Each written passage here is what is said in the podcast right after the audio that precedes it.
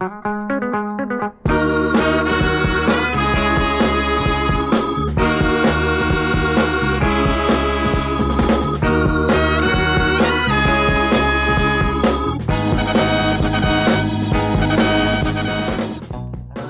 amigos, volvemos al podcast de Vigilantes, nuestro programa número 12 y lo hemos llamado El síndrome de Fedora.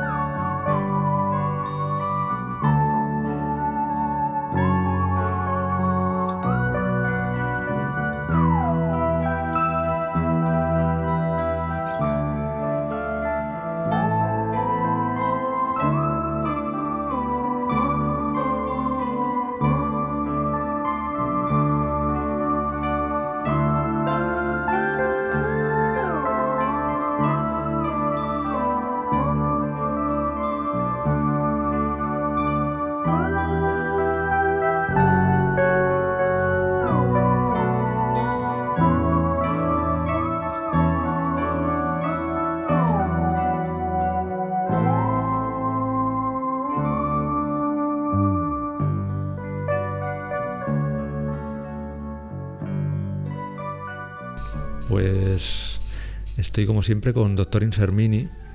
Juan, ¿qué tal estás? Eh, hola, Nando, muy bien. Yo soy Bullet Park y tenemos que explicar por qué el programa de hoy se llama el síndrome de Fedora, porque nuestros oyentes, como lo busquen en alguna enciclopedia de psicología o algo así, no van a encontrar nada. Sí, eh, efectivamente, como siempre hacemos, pues vamos a explicar el tema, ¿no? Que tiene el bonito nombre, eh, el síndrome de Fedora. Y bueno,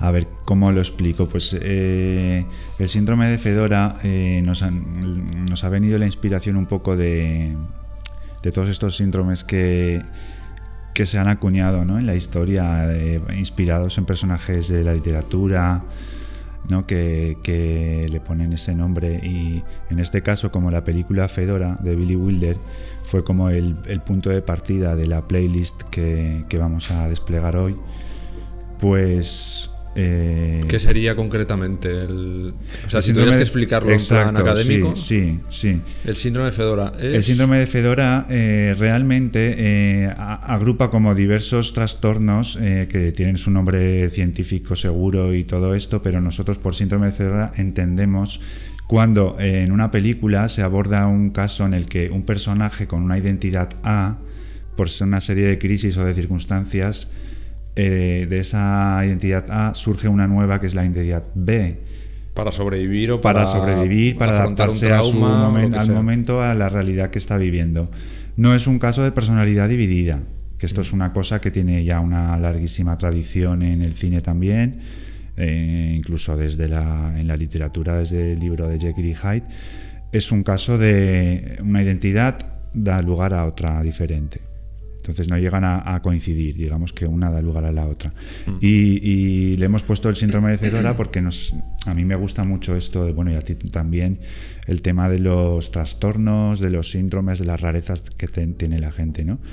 Y bueno, es un tema que yo además he visto desde el principio como que pegaba mucho en el mundo vigilante porque bueno, enlaza con otros programas como el de Ultracuerpos. Claro, mucho. El de American Psychos también mucho. Eh, sí, también, sí. Incluso con el anterior, pues también. Con violaciones mecánicas. Sí.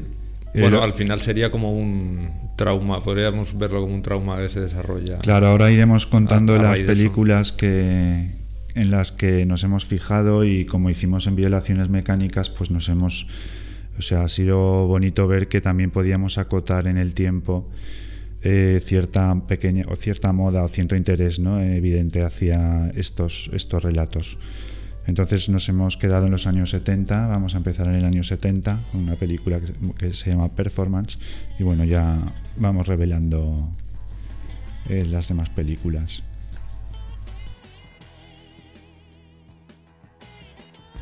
Pues empezamos, empezamos con Performance del año 70 que Juan, esta peli para ti tienes que explicar por qué es tan, tan importante, porque yo sé que es una de tus pelis favoritas, lo he visto en el blog y en, y en Instagram lo veo mucho también.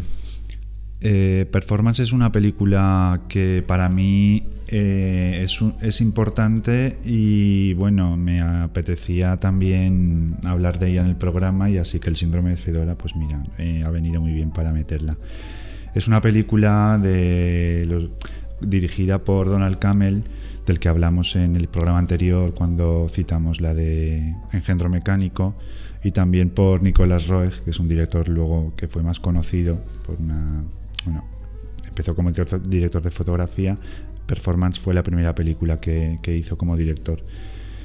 Bueno, y es una película que a mí me gusta mucho porque por los ambientes que describe, que es el mundo gangsteril de Londres eh, de, los años 60. Eh, me gusta, me gusta toda esa estética y luego hace una cosa que a mí me, me interesa especialmente, que es eh, hacer el, análisis o el estudio más profundo que jamás se ha hecho en cine, es sobre esta relación que hay entre el delincuente y, la estrella del pop, ¿no? Que es un tema que a mí me parece súper bonito, que tiene una tradición larguísima, o sea, desde si pensamos en Elvis Presley, del rechazo que provocaba el rock and roll primero ¿no? en, las, en el orden establecido, eh, la gente que temía que sus hijos se convirtieran en delincuentes juveniles. Y bueno, hay siempre ahí un, una, unos un diálogo o unas conexiones que, es preciso que algún día, que era preciso que alguien eh, las abordara. ¿no? Y Performance lo hace de una manera muy bonita y bueno, vamos a, a contar un poco el argumento. Bueno, Nando, tú no la habías visto la película. Yo no la había visto. ¿Y tú creías que a mí no me iba a gustar, a que sí? Eso pensaba, pensaba. De hecho, te dije, no sé si te va a gustar Performance. Pues me ha gustado, me ha gustado mucho.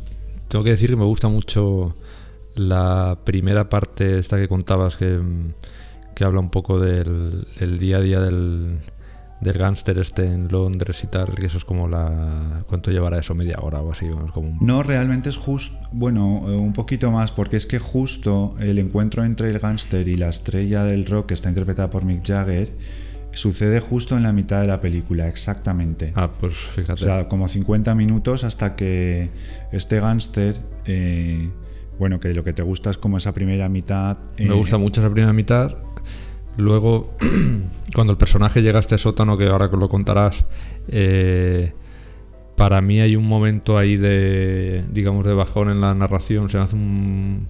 No es mucho tiempo, pero bueno, hay un, hay un rato ahí que se me hace un poco más pesada la película y, y, ya luego toda la parte de la transformación de la que vas a hablar y tal hasta el final, toda esa parte me, me encanta. Y bueno, es una película, yo por ejemplo, es una película que recomiendo alegremente, así como, oye, esta peli es buenísima, tienes que verla, porque claro, es una película más de vanguardia de la época. Es una peli difícil, sí. En la onda esta de las moderneces del momento, ¿no? De un montaje eh, raro, o sea, así sincopado, que mezcla diferentes hilos narrativos, eh, con planos muy cortos, insertos. Mm, sí, que eso tiene mucho que ver también con la forma de. Que hay gente que esto sé que le puede sacar de la película, pero bueno, eh, a mí me parece que estéticamente la, la peli está muy bien, ¿no? Y bueno, es esto, la película cuenta al principio cómo este gángster está ya en, en un estado digamos, a punto de... es una identidad como ya muy al límite porque es un gángster que disfruta demasiado de su trabajo de matón, que él trabaja para una banda, pues eh, haciendo recados estos de, extorsión y de pegarle palizas y no va como en torturitas que les hace a los a la gente, ¿no?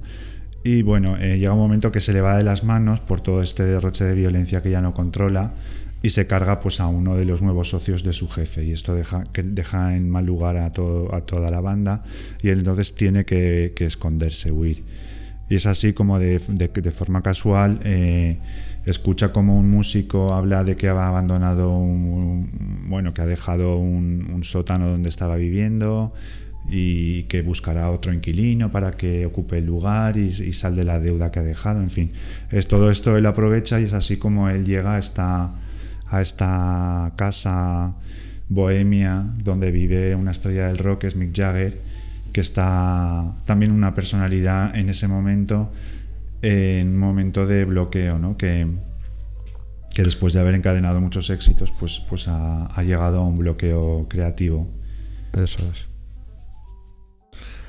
Y bueno, y, entonces el, pues el, es bonita esa reacción, esta química ¿no? de, de dos personas en principio que se, se, consideran antagónicas porque tanto el gángster cuando llega allí ve aquello con esta gente rara, con sus pelos largos, su, su ambiente de drogas, de amor libre, todo esto le causa repugnancia y a la vez a ellos, a los bohemios, incluso a la estrella del rock, ¿no? Eh, que se llama Turner, eh, también desconfía instintivamente de, de, este personaje que dice ser malabarista. Sí, es verdad. Que además llega con el pelo pintado de rojo, porque para huir ha cogido la pintura que utiliza él para, para... para pintar las habitaciones estas en las que... Sí, cuando bueno, las casas estas en las que entra y tal. Eh, se pinta todo el pelo de rojo y con la propia pintura y se va así al, sótano este, fingiendo que no es lo que es, obviamente. Pero claro, aquello, ahí nadie se cree que la, la identidad está que se ha inventado de ser malabarista y tal, pues aquello no, pues como que no les cuadra. Claro, tipo así como muy, muy rígido y como muy frío y muy tal. Sí. Y no, no les cuadra. Sí, hay un momento en el que Mick Jagger, eh, que es muy seguidor de, bueno, de corrientes filosóficas y de ritos eh, de exóticos y de otros lugares, pues usa la guitarra como haría un chamán con, yo que sé, con algún fetiche, ¿no? Y, a través de eso, pues eh, sondea lo que de verdad es el gángster y llega a la conclusión de que le dice, he's a mean bastard, o sea, como es un, hijo puta malvado o algo así. Y bueno, entonces esto lejos de, desanimarle, esto le gusta, porque lo que sucede es que el, músico, el bloqueo creativo que tiene, eh, lo atribuye a que ha perdido a su demonio, que es una manera de decir que, ha perdido el poder creador ¿no? de, de él.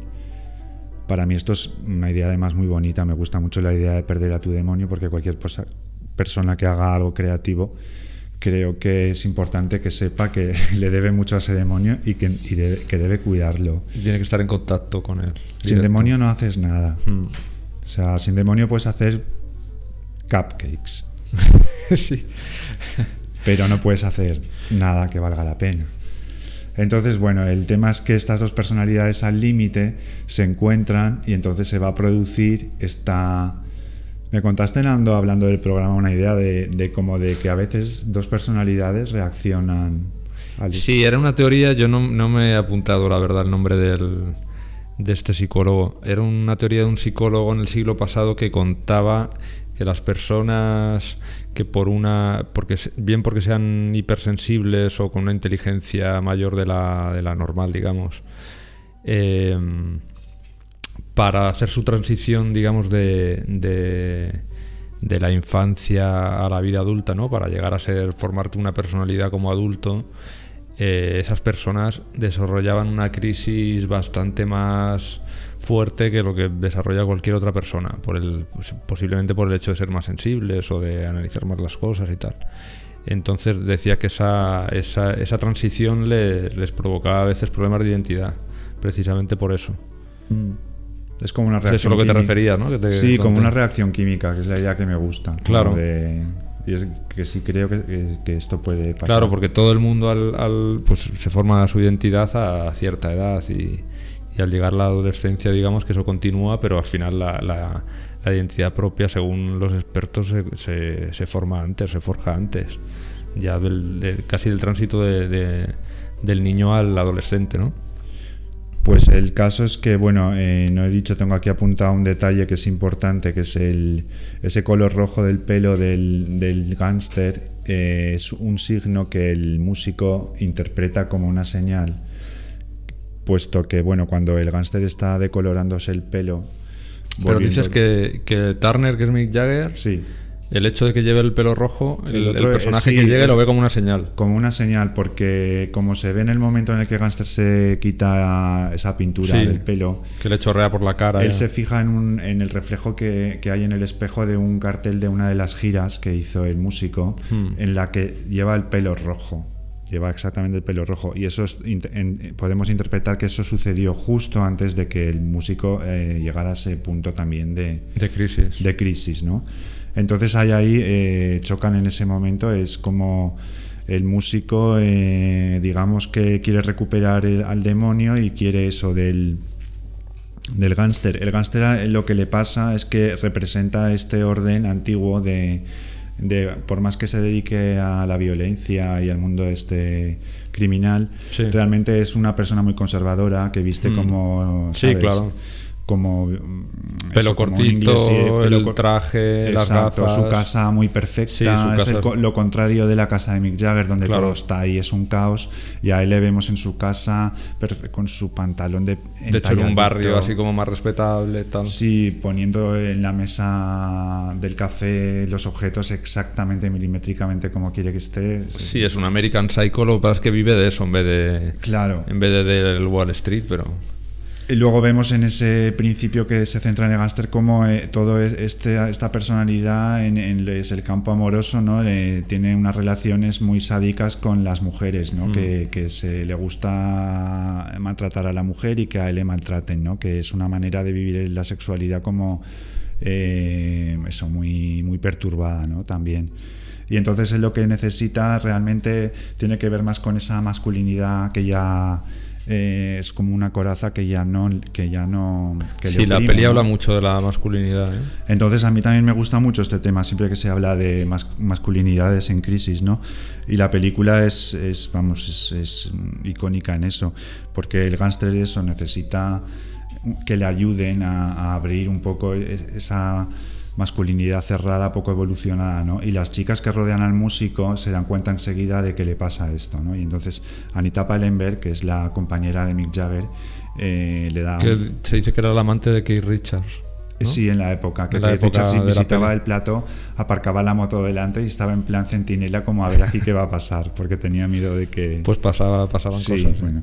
Sí, de hecho en el rodaje siempre comentan que podías encontrar la droga que quisieras pero por ejemplo un té no lo podías pedir porque no había un, té, ¿sabes? Y bueno, pues... Y luego la otra chica también. Claro, luego hay otra chica que es como muy andrógina, eh, muy mona y así, pero que es como muy andrógina, que, no sabes a veces si es un chico... Sí, juega mucho con los planos en los que están, sobre todo cuando están con Mick Jagger y tal. A veces te parece que incluso que está con un chico en vez de con una chica. Claro. está con ella en la cama y tal. Bueno, entonces el, tema es que Anita Pallenberg ¿no? la, le da unas setas al gángster y entonces tienen ahí una noche muy agitada. Ese es el momento que decía yo antes de. Sí. El momento clave de la transformación y el momento en que la peli despega y es precioso todo toda esa secuencia larguísima de. Claro, porque hay, hay diálogos, por ejemplo, en, el, en los que ella le pregunta: ¿sientes tu parte femenina o te sientes.? Eh, y él dice no, me siento siempre hombre, siempre. Y entonces ella le dice, ese es tu problema.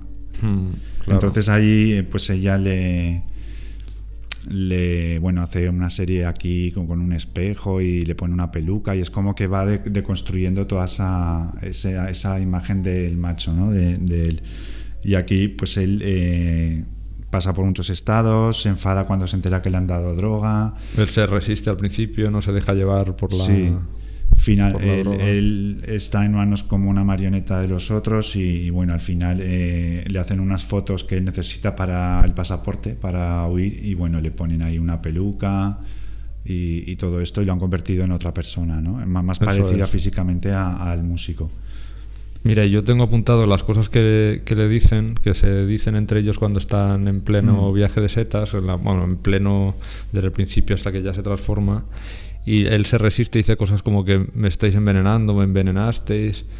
Eh, y luego a él le dicen que quieren lograr un cambio, que, que la sangre, de, la dicen, le dicen, la sangre de este vegetal está haciendo un orificio, un orificio en tu mente.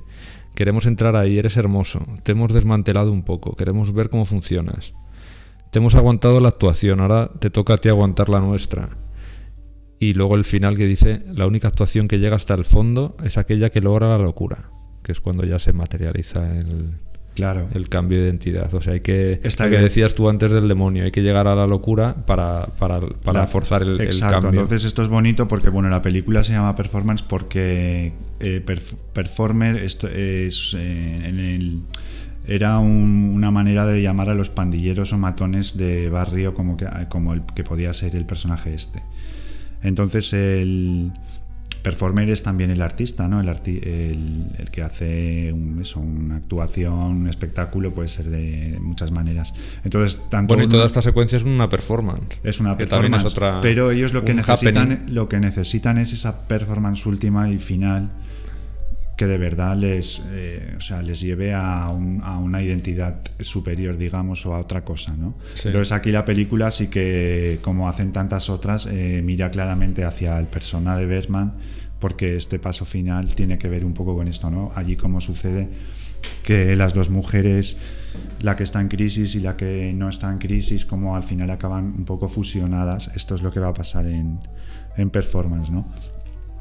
Entonces, bueno, cuando ya se acerca ese momento, eh, el músico recupera su voz y su poder creador, ¿no? Y mientras tanto el gángster eh, pierde su, su, digamos, gana en una masculinidad más evolucionada, pues consigue hacer el amor de manera cariñosa con la chica francesa. Y bueno, y, y todo esto queda descrito en un mero musical estupendo, bueno, que a mí me encanta. Y, que, que, está Mick ahí por el sótano moviéndose. Sí, caracterizado como un gángster, haciendo ahí un juego muy irónico ¿no? con todo lo que hemos visto de la parte de los gángsters, en el que se mezclan figuras de gángsters medio, eh, desnudos. medio desnudos, con chaperitos que van por ahí desfilando, el jefe de la banda en la cama mirando revistas también de chicos musculosos, y entonces aparece Mick Jagger eso caracterizado de gángster eh, y canta la canción esta que vamos a escuchar que es Memo from Turner.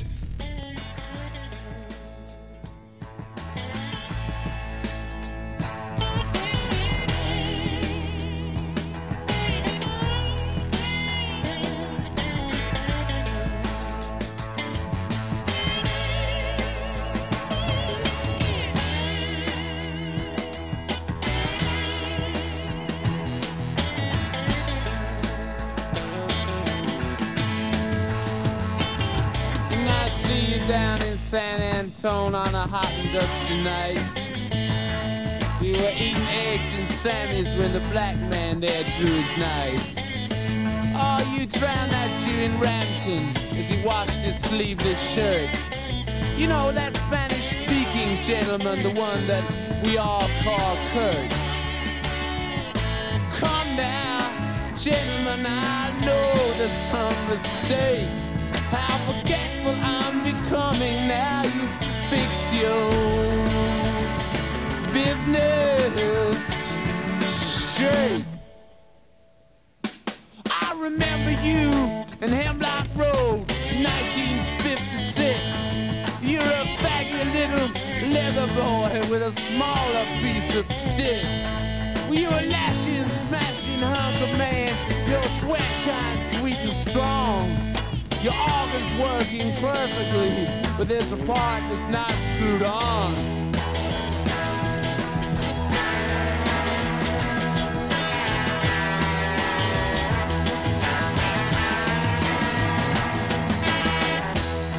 I want you at the Coke convention back in 1965. You're the misbred executive I see heavily advertised. You're the great gray man whose daughter licks policeman's buttons clean. You're the man who squats behind the man who works the soft machine. Come now, gentlemen, your love is all I crave. You'll still be in the circus when I'm laughing. Laughing.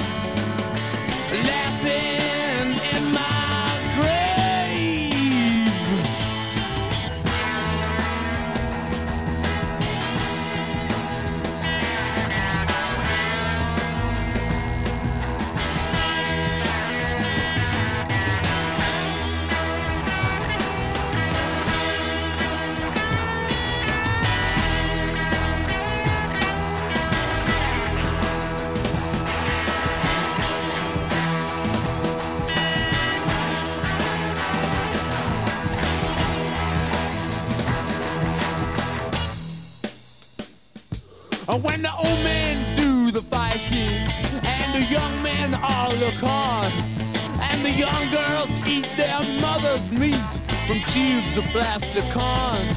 Beware, please, my gentle friends, of all the skins you breathe. They have a tasty habit, they eat the hands that bleed. So remember who you say you are and keep your noses clean. Boys will be boys and play with toys, so be strong with your bees.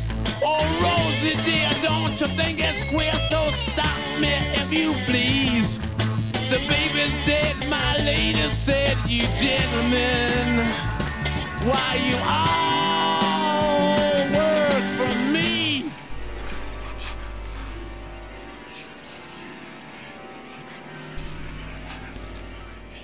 Pues mira, esta música que te evoca todo este universo londinense de la época, eh, a mí me parecía que, que podía, sin haber visto la peli, pensaba que igual la, la peli había envejecido un poco mal, que le pasa bastante este tipo de pelis así que tiran más por la vena experimental y que se concreta mucho en una época o en una estética y tal.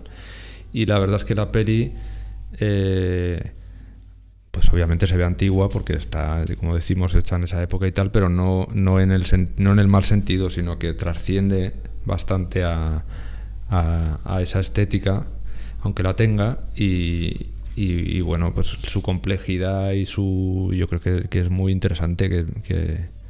Es, es, una película que. Que parece muy, muy complicada, pero realmente. Eh, porque maneja además muchísimas ideas, muchísimos referentes. Y bueno, el lenguaje ese narrativo tampoco ayuda, ¿no? A que llegue como una peli sencilla. Pero al final es bastante más sencilla de lo que parece. Porque bueno. Eh, como decíamos, llegaba al final, la parte final, ¿no? Los, las dos identidades ya muy al límite, pues eh, sucede que, eso, cada uno ya ha llegado a un punto de avance y entonces es cuando los gángsters que buscan al, delincuente, bueno, a, James Fox, pues, pues eh, llegan a la casa porque han descubierto dónde se esconde y entonces llega el momento en el que él se, se tiene que ir con los gángsters y entonces va a ver a, a, Turner para despedirse y él le dice que, que, no está preparado todavía, que todavía quiere tenerlo con él más tiempo. Y el otro, claro, no le responde porque no es imposible, se, sabe lo que le espera, ¿no? Entonces, en este momento, el final ya es como que James Fox saca la pistola encañona a Mick Jagger y le pega un tiro. O sea que hay un zoom hacia ese agujero en la cabeza, como lo que decía la otra que quería hacer en el otro. Un zoom muy grande como hacia lo profundo de su cráneo, al final de lo cual se ve una fotito de Borges. De Borges, ¿verdad? Sí. Y entonces a continuación vemos al gángster abandonando eh, la casa con los demás eh, matones y... En el Rolls Royce. Llega al Rolls Royce se, se, monta en él, saluda al jefe que está dentro y cuando el coche arranca, eh, al pasar por delante de la cámara, vemos que ese hombre con peluca y tal, en verdad es Turner. Es, es Mick Jagger otra vez. Claro, entonces esto lo que eh, desconcierta a mucha gente y tal es, es, esto, pero bueno, lo que ha sucedido es lo que, como a la manera de persona, pues sus dos personalidades se han fusionado. Se han fusionado, claro. Y, y el, es bonita esta comunión final entre el gángster y el músico. Es como, eso, no sé, como tantos músicos han dicho del estilo, bueno, de todos, desde los Who a Pete Doherty, miles eh, que, que de no haber sido músicos hubieran sido delincuentes, ¿no? Pues esta película está todo el rato demostrando como esa que es lo que hace que a mí también me guste tanto, aparte de ese ambiente como de masculinidad, es así como eh, tradicionales, pero a la vez no, en fin, como todo esto a mí me, me gusta. Bueno, es una película muy, muy guay me, me, apetece contar un poco cómo fue cuando la vi, porque la vi ya en una... No la vi... A veces pensamos que todas las películas que nos influyen las hemos visto más bien de niños o de adolescentes y en este caso eh, la peli yo la vi en el año 2010, me acuerdo perfectamente porque estaba pasando un mes estupendo allí con mi novio en Londres, o sea, una maravilla. Y bueno, yo eh, compré la película en DVD y, y luego la, la, vi.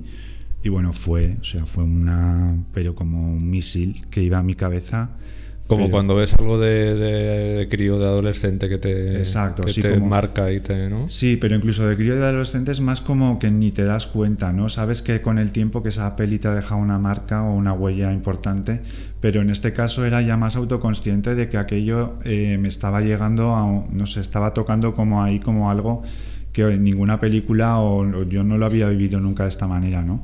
Aparte de lo que podía influir el estar también en ese momento allí, ¿no? En, en Londres y, esto.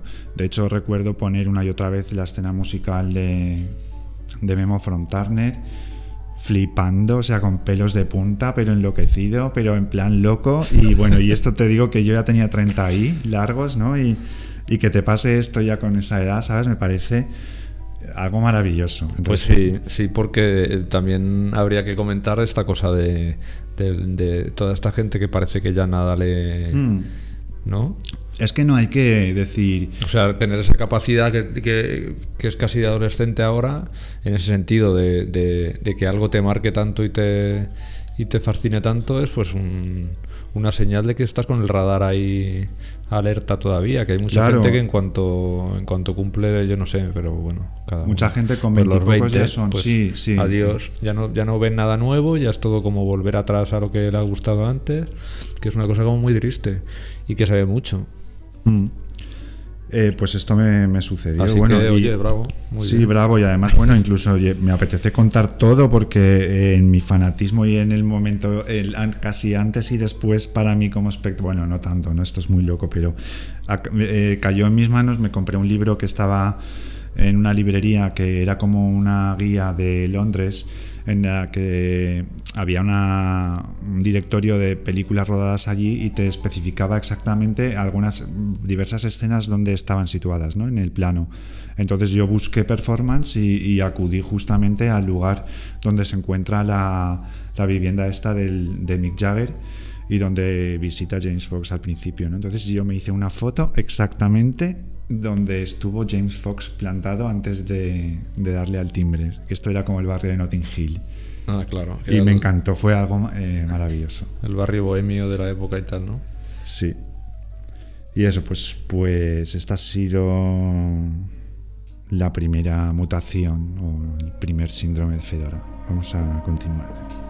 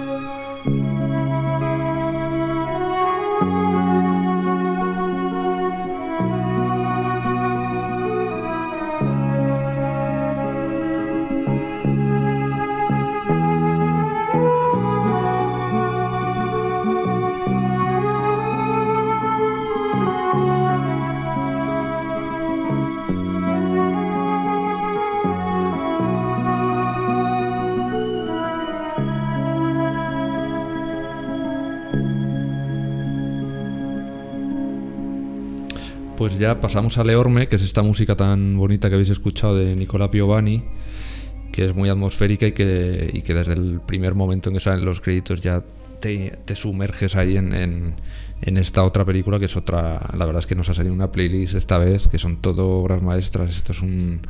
Esto es una película que muchos lo incluyen dentro de los guialos por la época, un guialo italiano y tal, pero la verdad es que tiene muy poco que ver con, para, para, mí no tiene nada que ver realmente. No. Eh, sí coinciden que es la época, es el año 75 y de esta escuela italiana ¿no? de, de, cine de terror, pero Leorme es otra cosa. Es, es un... otra cosa que, que viaja completamente aparte porque es una cosa además muy, muy, muy curiosa y muy original y muy, muy bonita.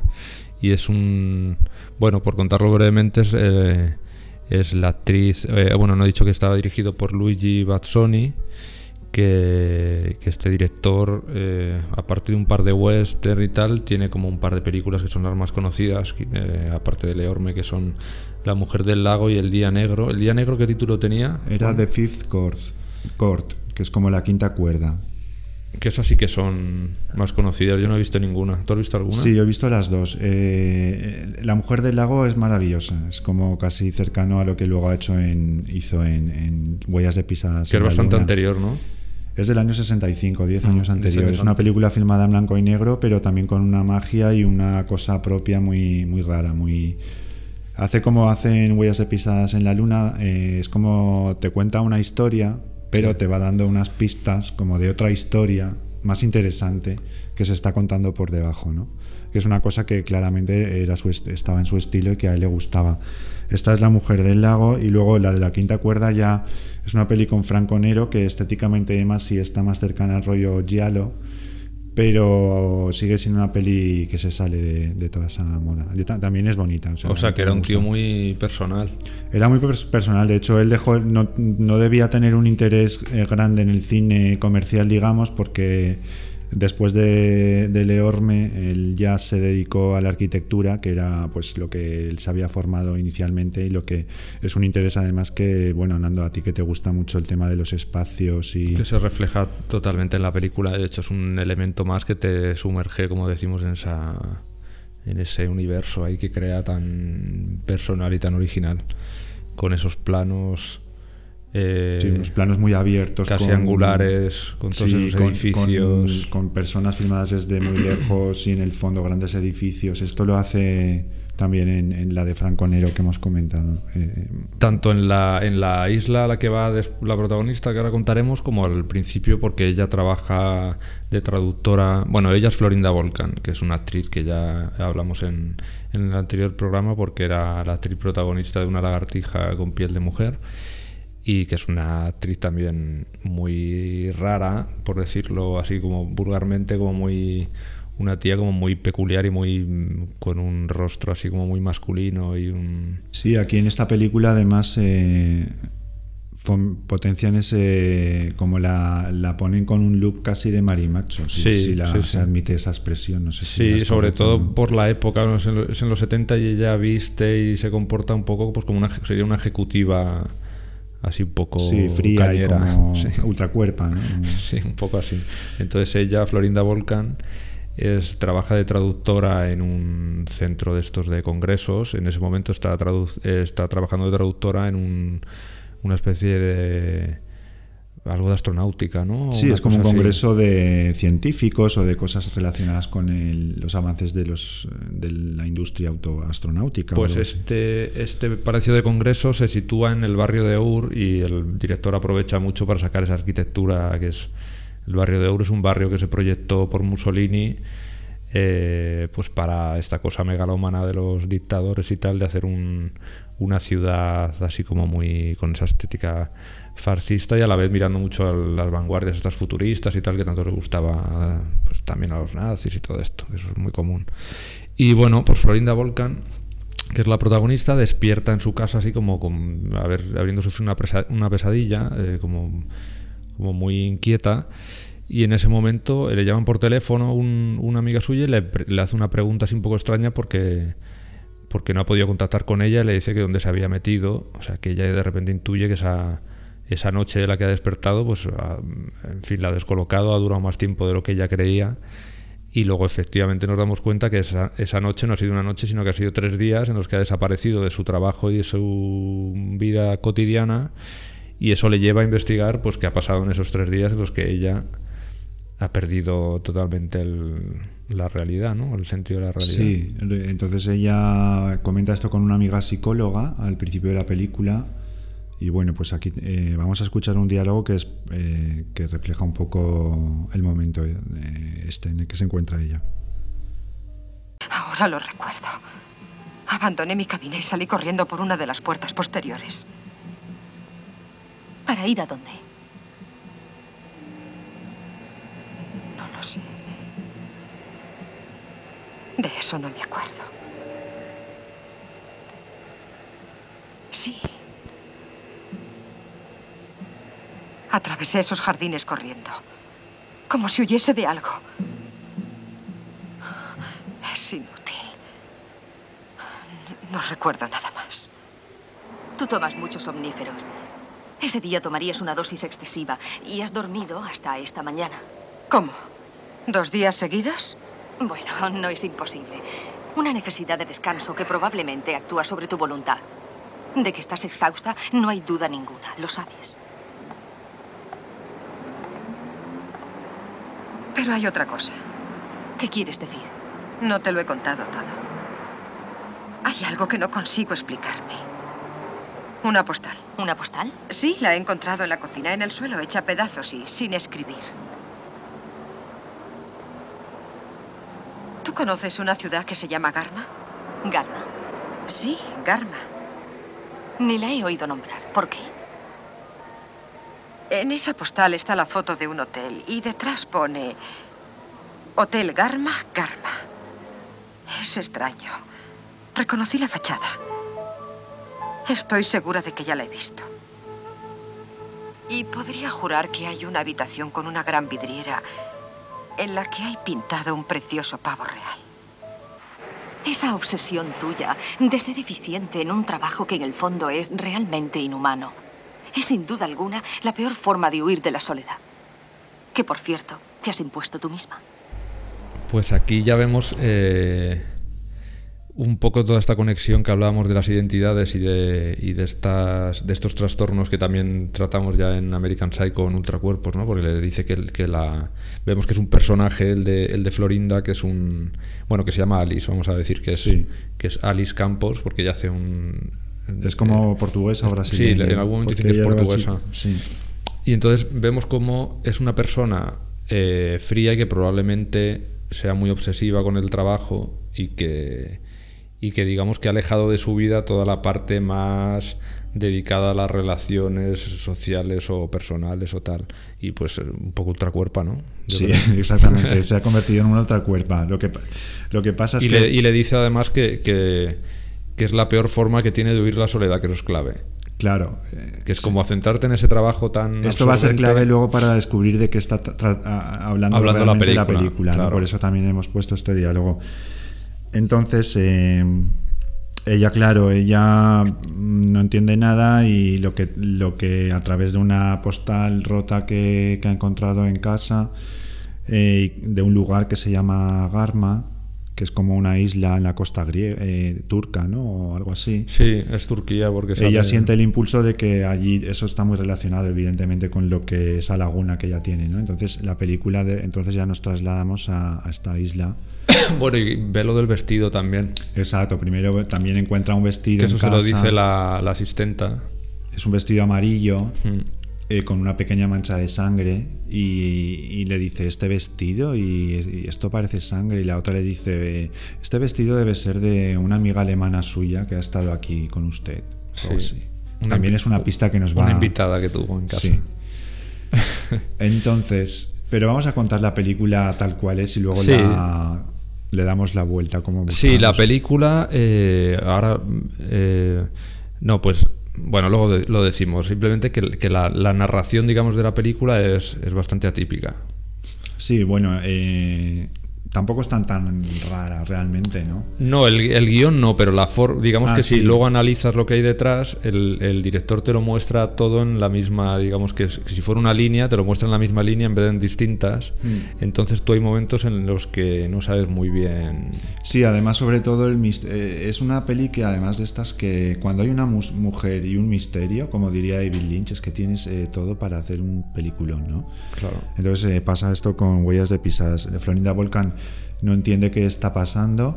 Hay muchos planos de ella en los que se mira en el espejo. El espejo es recurrente en todas estas pelis de entidades que se desmoronan o, que mutan a otra cosa. Y el disparador ¿no? que tienen. Sí. El momento en que se ven en el espejo. Claro, gráficamente ya ilustra este desdoblamiento, pero luego además es que la persona ya no se reconoce ¿no? en el reflejo. Eso es. Y Florinda Volcan eh, se mira en el espejo interrogándose como quién es, ¿no? Que, Y bueno, en la isla ella pues tiene una serie de encuentros con diferentes, pues con una niña que, que conoció, le, confirma que ya la conoció esos días que ella no recuerda, o sea que le confirma que sí, tanto ella como, como en el hotel y otra persona, o bueno, un hombre que se encuentra con el que comparte el coche para llegar al hotel. Sí, el, mismo del hotel, ¿no? Creo que también. También, sí. Ella se da cuenta de que la gente la reconoce como que ha estado allí, ¿no? Eh, y bueno, el, tema es que, la niña le, da como claves de que ha estado allí, pero que era otra. La niña la llama Nicole. La llama Nicole para empezar. Y le dice que, era una persona más antipática, que no era como tan simpática como ella, y que llevaba una peluca roja. Hmm. Mira, lo de la peluca roja nos conecta con performance, que esto a mí me gusta siempre. Es verdad. Bueno, y luego las pelucas serán una constante también en el resto de pelis que hablemos. Es el símbolo del síndrome de Fedora. ¿Y quién es esta niña?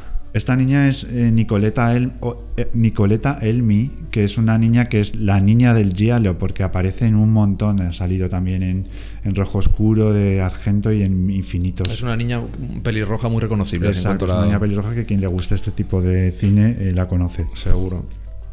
Entonces esta niña es una niña muy fantasiosa que despista mucho a Florinda, bueno, a Alice y a nosotros también porque no sabes si lo que cuenta es producto de esa fantasía o si realmente eh, sucedió como ella dice. ¿no? Entonces hay un momento en el que un perro que ronda el lugar siempre eh, está mordisqueando una peluca roja. Hmm. Entonces esto, eh, cuando Alice lo, lo ve, ¿no? coge esa peluca y como indicio de que efectivamente ella estuvo ahí con esa otra identidad, ¿no? que es Nicole. Entonces ella acude a un peluquero y, aquí hay otra escena sí. que bueno, vamos a escuchar el diálogo porque es muy clave, sí. He traído una peluca. Quisiera que me la arreglaran. Ah, está en muy mal estado. ¿Se le ha caído al agua quizá? Al agua, sí. Qué lástima. Ya le había dicho que era un cabello muy delicado. Por favor, pase aquí. Siéntese, no tendrá que esperar mucho.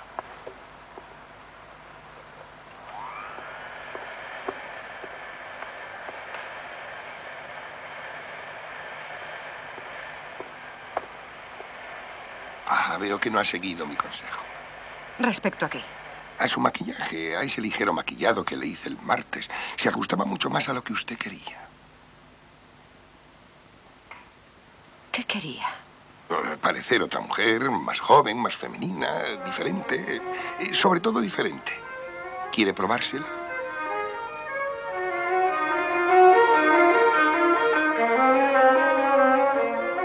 Absolutamente perfecta. Ahora me ocuparé del maquillaje. La transformación será completa. Quítemela. Tengo que irme, es tarde. Ah, hoy también diré prisa. Por mí puede quedársela. No. Mándemela al hotel. Al Garma.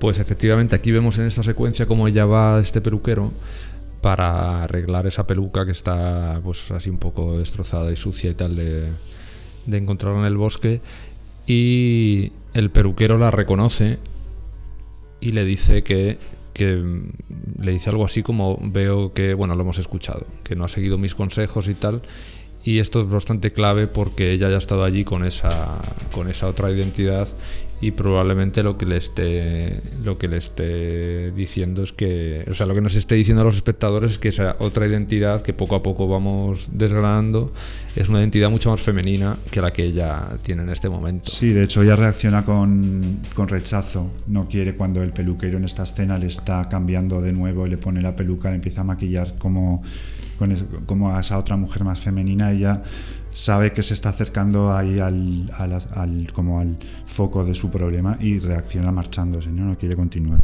Aquí ella ya empieza a desmoronarse y tiene un desmayo en, el, en un bosque.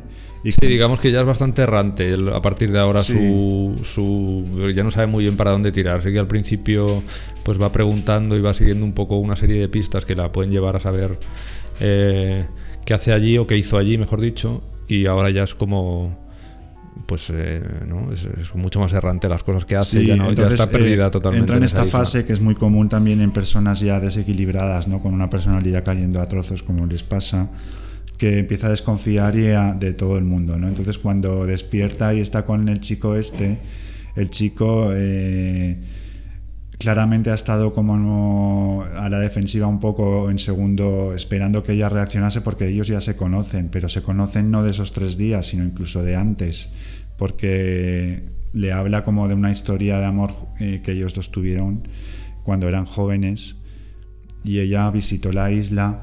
Y eso de hecho se ve. Con la familia sí hay unos algún flashbacks en los que se ve como... Pero así filmado la fotografía es Storaro, de Vittorio Storaro, y es muy bonita, utiliza mucho el contraluz, hmm. entonces se ven estos planos en contraluz con esa vidriera de, un, de colores, con un pavo real y ellos así como... Y jugando al tenis también. También, sí. De niños así como... Entonces este, este hombre lo que le cuenta o le hace, quiere que ella la recuerde es que se conocen desde que muchos años atrás, cuando ella era una adolescente y él también.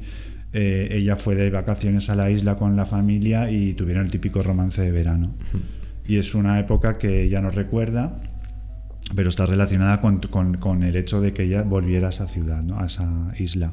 Entonces ella aquí se vuelve loca y es el único momento cercano al diálogo porque ella saca unas tijeras y, y ataca al hombre. Bueno, pero, pero ya... Bueno, y hay que decir también, que es parte del puzzle este que no sabemos muy bien de dónde viene, que hay unas imágenes en blanco y negro hmm. protagonizadas por Klaus Kinski. Muy, muy importantes, sí. que, es que son los sueños que decíamos antes. Son los sueños que tiene ella, que son esos sueños que parece que es, que es una película soviética de ciencia ficción y tal, en blanco y negro, y que y en los que Klaus Kinski dice unas cosas así muy raras como que, que no vemos, vemos al personaje del astronauta... Eh, pues muriéndose, que lo dejan como abandonado ahí en, la luna. Sí, ella habla al principio cuando cuenta este sueño a una compañera que esta pesadilla eh, horrible que ella tiene está eh, inspirada a su vez en, en, una película antigua de ciencia ficción, de estas baratas que... que algo que, vi de pequeña, algo que ella vio y que le causó mucha angustia porque la película trataba de de un experimento que llevaban a cabo unos astronautas en, eh, y en el cual dejaban eh, abandonado en la superficie lunar a un hombre. A una persona para ver cómo, cómo reaccionaba. Y esto le provoca una gran angustia y se repite en estos sueños. Es para, paralelamente está reflejando la angustia suya de ella. Sí, de hecho la peli empieza así, y claro, es muy descolocante todas estas imágenes que no tienen nada que ver con el resto de la Tiene una fuerza estética además increíble, por eso que mm. dices que es como una peli de estas soviéticas de ciencia ficción, ¿no? Y Klaus Kinski como lanzando unas proclamas ahí muy... Sí, como de líder así autoritario y tal, muy típico. Si está Klaus Kinski no puede ser nada bueno lo que te, lo que te va a llevar aquello. Bueno, entonces ya eh, en el desenlace finalmente ella está ya víctima de toda esta paranoia, no entiende nada y termina eh, pisando la orilla del mar. De la isla. De la isla y parece aquello, claro, la superficie lunar. Y aparecen unos astronautas. Astronautas que se la llevan.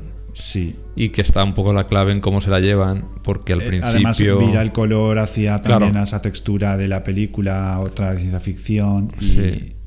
y se llevan a, esta mujer pues en volandas y la forma en que se la llevan y la actitud de los astronautas, pues intuimos que es una paciente en un manicomio y dos enfermeros que se la están llevando. Exacto, es la actitud y toda es la misma escena que hemos visto muchísimas veces en otras películas. Y luego, de hecho, hay una voz en off que dice, un titulito que dice algo así como que estuvo el Alice, no sé qué, estuvo Alice Campos, yo no sé si dice su nombre o dice la paciente tal, estuvo a partir de entonces ingresada en, un, el manicomio tal, de no sé dónde y tal, no sé qué.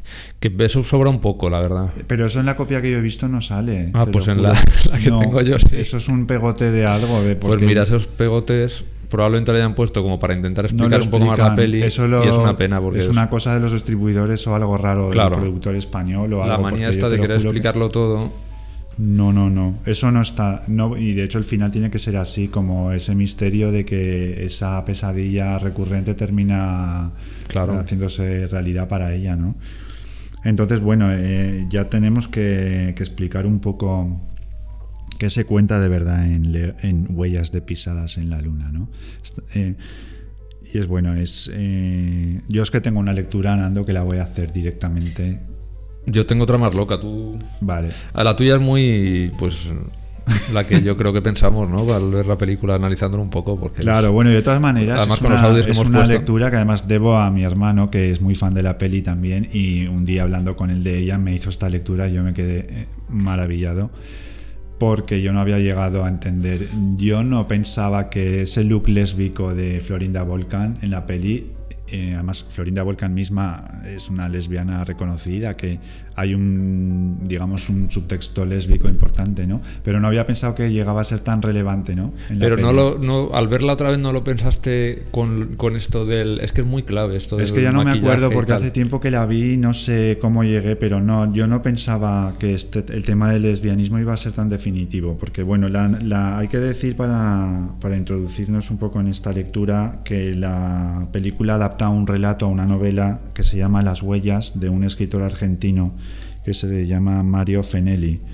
Eh, según he visto, era un escritor que estaba en, el círculo de otros autores como Manuel Puig, era un, escritor homosexual conocido por, bueno, es muy, muy cinéfilo, que bueno, escribió El beso de la mujer araña y otras novelas. Y esto ya te, te hace ver un poco que es posible que Fenelli estuviera en esta onda queer de la época, ¿no?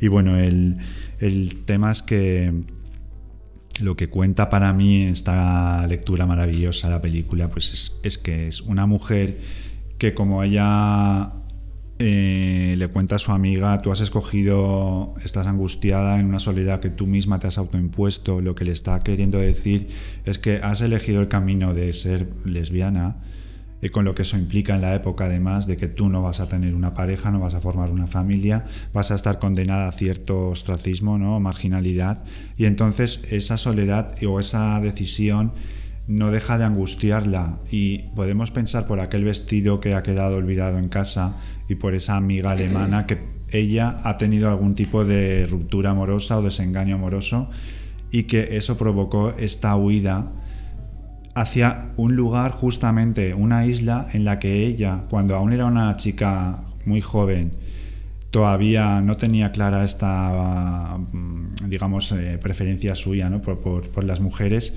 eh, estuvo en aquella isla y con un look más femenino, siendo ella todavía más con el pelo largo, en fin, como una muchacha como más, más tal, pues pues allí tuvo un romance con este chico y entonces esto para ella es un recuerdo que le, da esa seguridad porque le hace pensar en esa otra en esa otra mujer que ella podía haber sido o si, hubiese querido de ser una mujer más integrada ¿no? en la sociedad.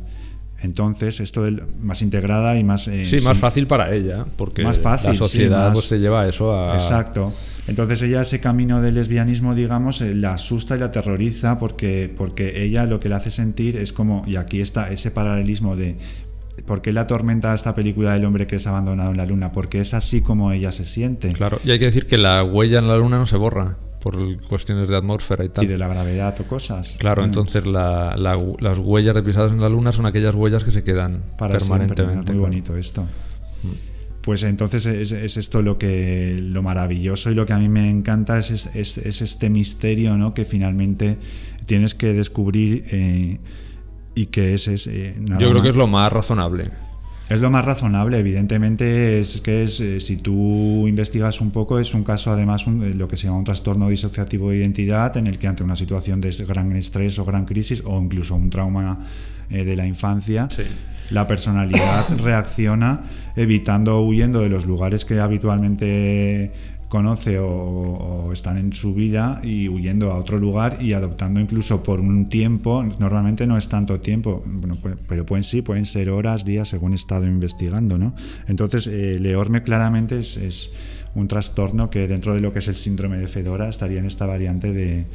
A mí lo que me gusta es que, el director te lo, el director y el guionista te lo muestran de esa forma tan, tan peculiar que no, lo pone excesivamente fácil al espectador, entonces te hace que la poder ver varias veces, incluso sacarle distintas lecturas. Eh, exactamente. Porque mira, yo le saco una lectura así un poco loca que me gusta a mí. Sí, ¿cuál es? Cuenta, cuenta. Que mm, mi lectura es que estos dos chavales cuando eran niños sufrieron algún tipo de experimento así como psicológico, ¿sabes?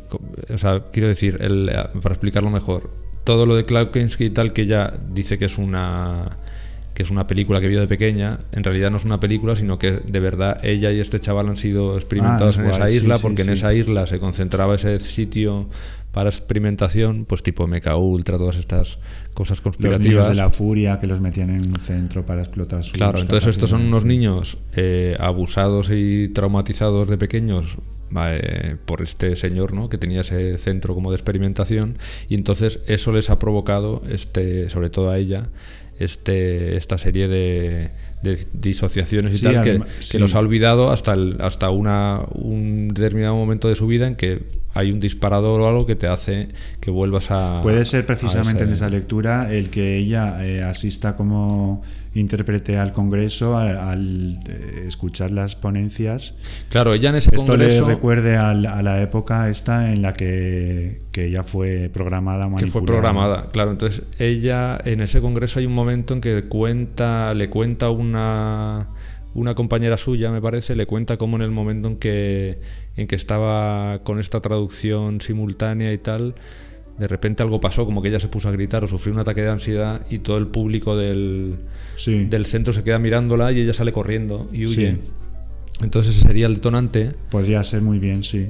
Y, ella como es una chica abusada es y perfectamente pues ha disociado y ha creado otra personalidad para, para olvidar un poco todo ese trauma. todos estos trastornos según cuentan vienen muchas veces de esto de, episodios muy traumáticos o cosas que es un trauma provocado un accidente o algún episodio muy traumático o un, o un abuso así retirado de, niño y tal pues tú te quedas con la versión esta más conspiranoica. A mí esta me, apetece y yo me quedo con la queer ¿no? que me, me gusta mucho Claro. Bueno, fíjate que Florinda Volcan, eh, que contribuye mucho a lo que es la atmósfera esta tan misteriosa y tan lograda de la peli, ella es muy...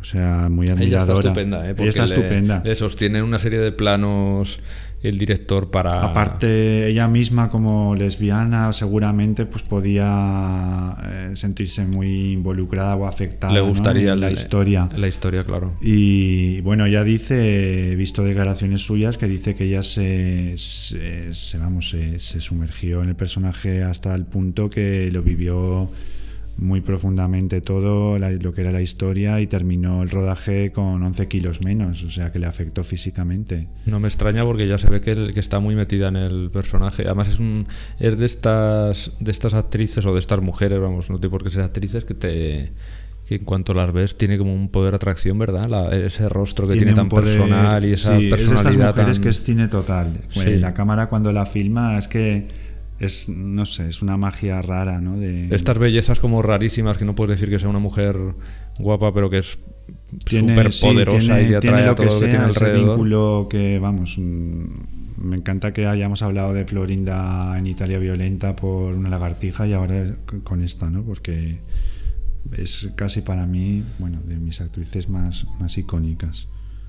Pues, o sea, mira, vamos a animar a a algún amigo de Twitter que, nos ha dicho que iba a ver la película y a los que lo estén oyendo ahora, pues que, se, que la vean y nos cuenten qué teoría se forman. Claro, porque la verdad es que la peli es lo suficientemente abierta para las películas que vamos a ir comentando todas son un poco así con claro porque estas historias de identidades en cayendo a trozos y tal es siempre historias complejas ¿no? que se prestan a un montón de, de lecturas y bueno ya así terminamos con huellas de pisada y nos vamos a otra película muy disturbing para mí muy paranoica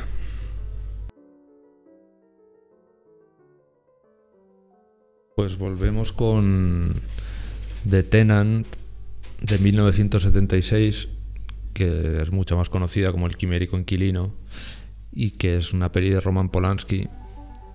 Eh, pues muchos de vosotros ya la conoceréis. Es una peli que está basada en una novela de Roland Topor. Roland Topor era un, un escritor, fue, bueno, está dentro de este grupo, de este movimiento surrealista de la época, se llama el Grupo Pánico, que, se afincaba en Francia y que también formaba parte de Arrabal y tal, y él también era escritor de teatro y hacía poesía también. Como, mira, era un performer, artista, poeta, escritor, actor y, un espíritu libre porque además eh, creo que el Grupo Pánico terminó yéndose bastante pronto y bueno, y es, es una suerte, digamos, que, esta novela suya, que está editada además, se ha reeditado en España hace poco, eh, cayera en manos finalmente de, otro polaco, creo que eh, Topor también, no sé si polaco o checo, bueno, no lo sé, pero que cayera en manos de Polanski porque si alguien podía sacarle el máximo partido, yo creo que está claro que era Polanski, ¿no?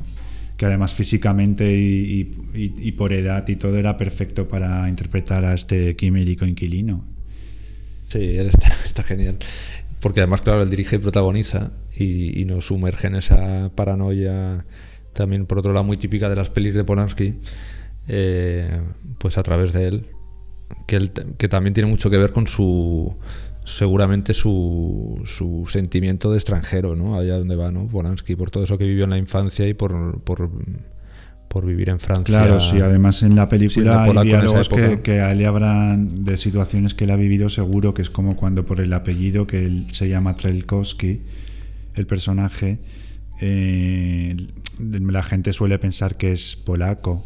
Y él dice, no, es que yo soy ciudadano francés, yo soy y con Polanski sucede lo mismo, es verdad que su familia y su origen es, de, es polaco, pero él, mm, vamos, que, es francés. Mm. Y...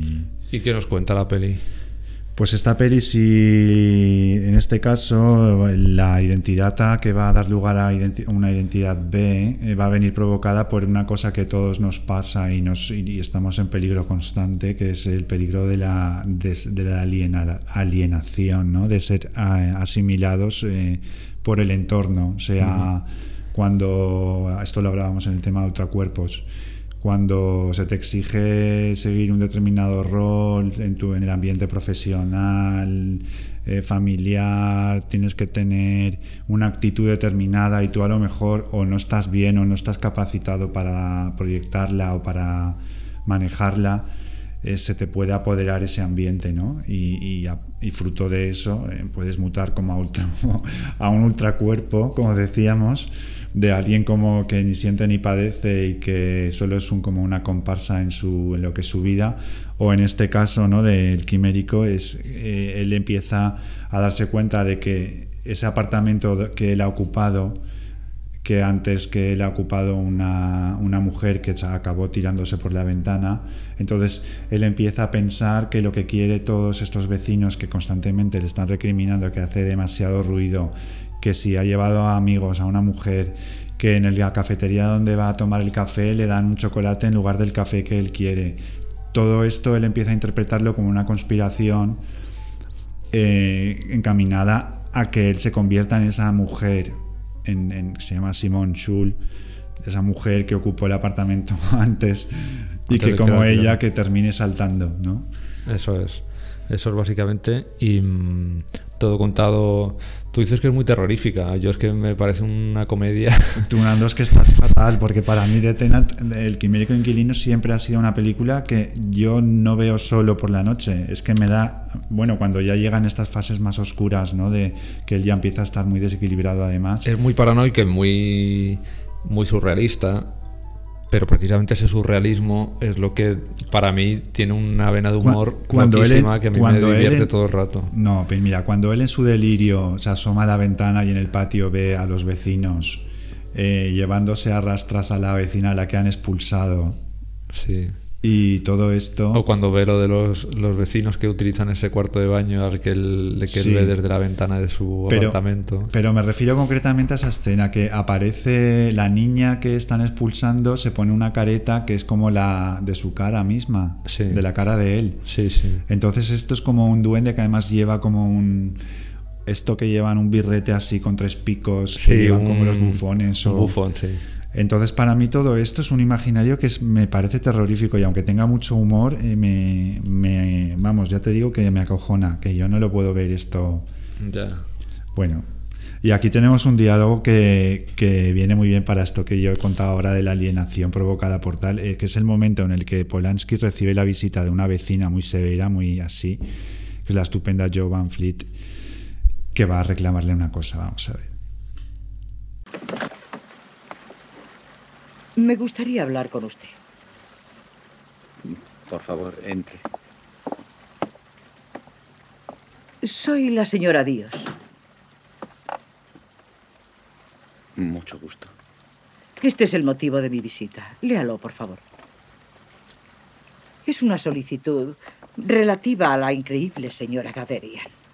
Esta vez ha ido demasiado lejos y tenemos que hacer algo. Mire, hasta el señor C ha firmado. ¿Ay? ¿Quién es esta señora Gaderian? No la conozco. ¿Cómo que no la conoce? ¿Y quién cree que hace todos esos horribles ruidos? Es ella, amigo mío, es ella. ¿Sabe lo que hace? Lava la colada en mitad de la noche. Y además silba al mismo tiempo. Dígame si acaso una persona civilizada se comporta así. No, supongo que no. Pues entonces firme. Es una simple cuestión de solidaridad. Está haciéndonos la vida imposible a los demás inquilinos. Esa mujer es la que tiene una hija impedida. ¿Impedida? No. Tiene un chico. Un chico horrible y ruidoso que se pasa el día jugando a los bolos o Dios sabe a qué en el pasillo. ¿Está segura? ¿Está convencida de que no tiene una hija pequeña? Nadie sabe lo que ocurre en su cubil. Pregúntele a la portera.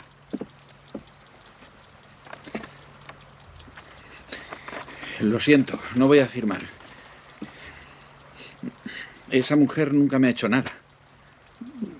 No la he visto, ni siquiera he oído hablar de ella. ¿En qué apartamento vive? Haré una anotación relativa a su actitud. Ya veo lo que tenemos aquí. Solo se preocupa por sí mismo y a los demás que les fastidien. Le aseguro que no. Conozco a los de su clase. Es igual al hombre de enfrente. Era así hasta que un día le dio la parálisis y entonces sus vecinos le dejaron que se las arreglase. Puede hacer usted lo que mejor le parezca. Pero se lo advierto. Luego no me venga a mí con quejas. Bueno, pues esta es la situación horrible que muchas veces eh, hemos podido vivir también todos y que es ese momento en el que tú eh, tienes que plegarte a lo que los demás te exigen, ¿no? O que tú tengas la fuerza o el carácter eh, para ponerte por encima, ¿no? Y tal, que esto es clave para mantener el equilibrio, ¿no? Hay que, mira, pues hay que cuidar al demonio, en fin. ¿Ves? Pues es muy divertido también. Claro, sí es una gran escena. Lo, que, lo que le reclama a la vecina es que firme una, una nota para expulsar del edificio a, a, una pobre mujer que vive con su hija que tiene un tiene una pierna ortopédica, un pie ortopédico ahí como de madera, entonces ese pie, pues lógicamente en su casa hará mucho ruido en esas casas antiguas y tal en el suelo, y le viene a reclamar que firme, que firme esa, esa nota para expulsarla, entonces él, claro, se ve como diciendo, pero ¿cómo podéis ser así de inhumanos? Si entonces ellos directamente cuentan que, que, de niña nada, que es un niño lo que tiene, que juega a los bolos por la noche y que hace lo que le da la gana y que hay que expulsarles de allí porque no paran de hacer ruido cuando él era visto porque la propia madre le ha llamado al apartamento dándole las gracias para que no para que no firme la nota y, y tal. Entonces, claro, todo es un, ambiente de paranoia, ya no sabes lo que es real o lo que no. Y, sí, mira, justo estoy pensando ahora que lo cuentas, eh, que tanto Polanski como Topor han conocido, imagino, de cerca. Bueno, Polanski seguro, Topor no lo sé,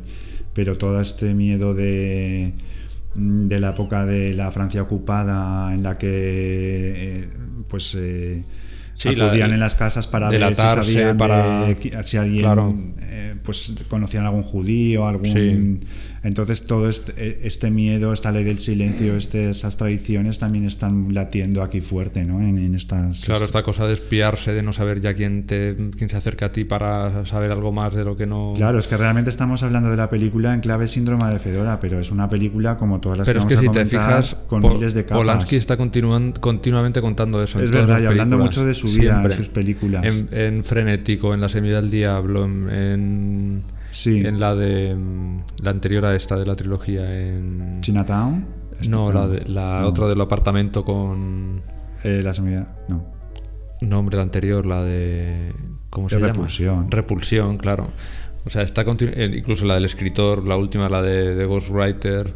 También es que es todo ese mundo de, de, que llega un momento que un personaje ya no se puede fiar absolutamente de nadie porque está sumergido en una especie de conspiración que nunca sabe si es parte de su, de su imaginación o de. Sí, mira, justamente. Sí, ahora que hablas de repulsión, me, me, viene a la cabeza una cosa que me hace mucha gracia siempre: que él contaba que cuando se estrenó Repulsión. Eh, sabemos que es una película en la que Catherine Deneuve eh, sufre también una gran debacle, ¿no? que empieza a ser devorada por sus miedos, sus angustias y acaba muy trastornada. ¿no? Y que eh, las lecturas que hacían los, los científicos o los, los, médicos de la película eran muy laudatorias, siempre decían que era una descripción muy correcta, muy, muy fiel a lo que es de verdad una neurosis fina en fases finales. Eh, vamos, eh, tal. Entonces esto a Polanski siempre en las entrevistas comenta que le hacía gracia porque dice que él, tanto él como Gerard Brack, el guionista, que también es guionista del Quimérico, que ellos realmente estaban escribiendo el guion inventándoselo todo, que es que ellos realmente no, no miraron ningún libro o manual del tema. Entonces a mí esto me encanta y me lo apropio para que en este programa, si decimos alguna eh, cosa loca o tal, se nos perdone un poco. Si hay algún psicólogo escuchándonos, pues. Igual que... ellos escriben su guía, nosotros hacemos nuestro podcast. Entonces, oye. Sí, de pues todas formas se puede estar cerca de todo eso sin haberlo vivido, ¿eh? Por supuesto. Porque eh, Polanski es evidente, vamos, que que siempre cuenta todo eso. Sí, sí, y lo cuenta por algo. Todas esas historias que él cuenta le, le, tocan de cerca pues por algo. O sea, al final estás hablando de ti a través de las películas y tal. Pues esta peli, luego tiene esa, esa, eso que me gusta a mí mucho de, bueno, a ti también, obviamente, de, de la arquitectura y cómo eso prefija la personalidad del, del personaje. Y aquí se ve muy bien esos edificios, esos departamentos en en París, con esas chimeneas, esa especie de niebla, ese frío que intuimos por las calles, esa frialdad, esa fotografía como azulada y, y eso se, ve muy bien. Luego el bar en el que baja él, que como contabas, él, él es muy cafetero y, la, y el, el, dueño del bar, que le pregunta cuando llega si eres el nuevo inquilino del edificio donde se ha suicidado esta chica y tal, pues le, empieza a decir que ella tomaba chocolate, que porque no se anima también a, tomar chocolate, que es mejor que el café. Sí, sí, sí, claro, y ese carácter moldeable suyo es el que le... Y al final dice, bueno, pues al final como que no, pero luego al final acaba diciendo, venga, sí, voy a probarlo y tal. Y lo mismo con el paquete de tabaco, que, que, acaba dándole mm. Ah, y bueno, la, la, portera que no hemos dicho que es Ellie Winters. Exacto, bueno, hay varios actores. Está Ellie Winters, maravillosa y perfecta en ese papel de portera chismosa, que además tiene un, mm. sentido del humor. Que lo primero que hace al enseñarle el apartamento es pedirle que se asome. Ven, venga, venga, que le voy a enseñar de dónde se tiró su, su, anterior, anterior, inquilina. Mira, mira, mira el, el, cristal roto que dejó abajo en el, sí. en el patio. Sí, la peli, bueno, es una producción francesa y americana, creo, y hay actores como Sally Winters, está Melvin Douglas, que es el casero, que es un actor, bueno, que de la época clásica, pero estos que tienen alguna peli chula, ¿no? Como esta o esta de Peter Sellers también, bueno. Binder. Y aparece Lila Kedrova eh, como una de las vecinas, esta que tiene a la hija tullida. Y a Lila Kedrova es que la menciono porque también aparece en Huellas de Pisadas en la Luna. Es la amiga que encuentra en la playa. En la playa que está siempre cosiendo. Cosiendo y tomando pastitas. Mm. Pues esta es Lila Kedrova, que es una actriz también encantadora. Y bueno, eh, el quimérico, pues esto, no hemos ya. Vamos a escuchar antes de hablar de esta transformación un diálogo en el que Polanski eh, verbaliza esta, vamos, eh, va al corazón, digamos, de lo que es este tema, ¿no? De, de la identidad. Dime, ¿en qué preciso momento deja, deja un individuo de ser quien cree que es?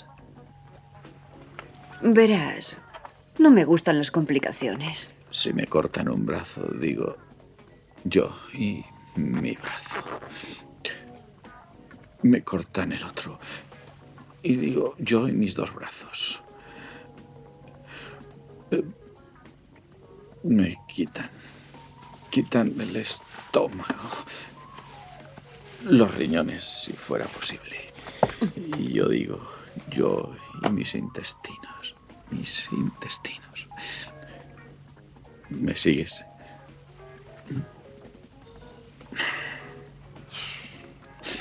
Y ahora, si me cortan la cabeza, ¿qué diría? Yo y mi cabeza, o mi cabeza y mi cuerpo. ¿Qué derecho tiene mi cabeza a llamarse yo?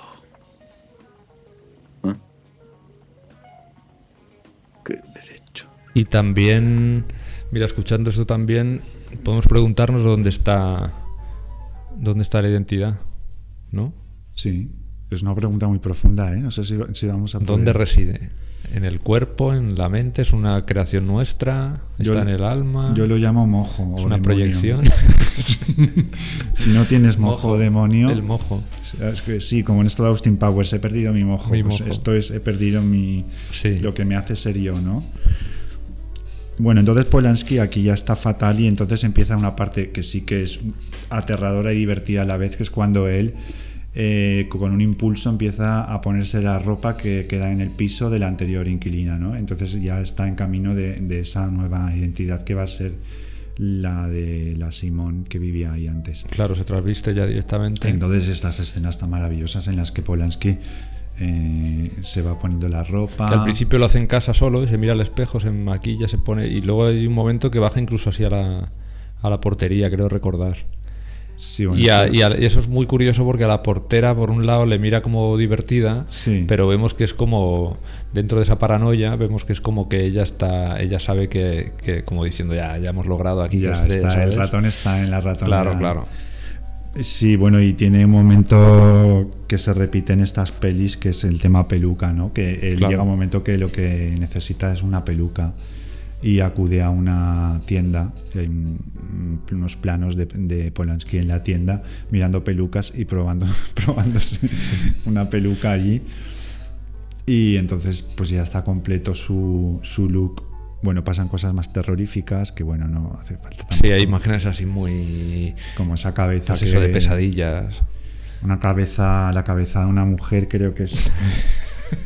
Eh, que él ve rebotar en el, patio, subiendo y bajando. Tío, a ti esto te hace gracia, pero a mí me acojona.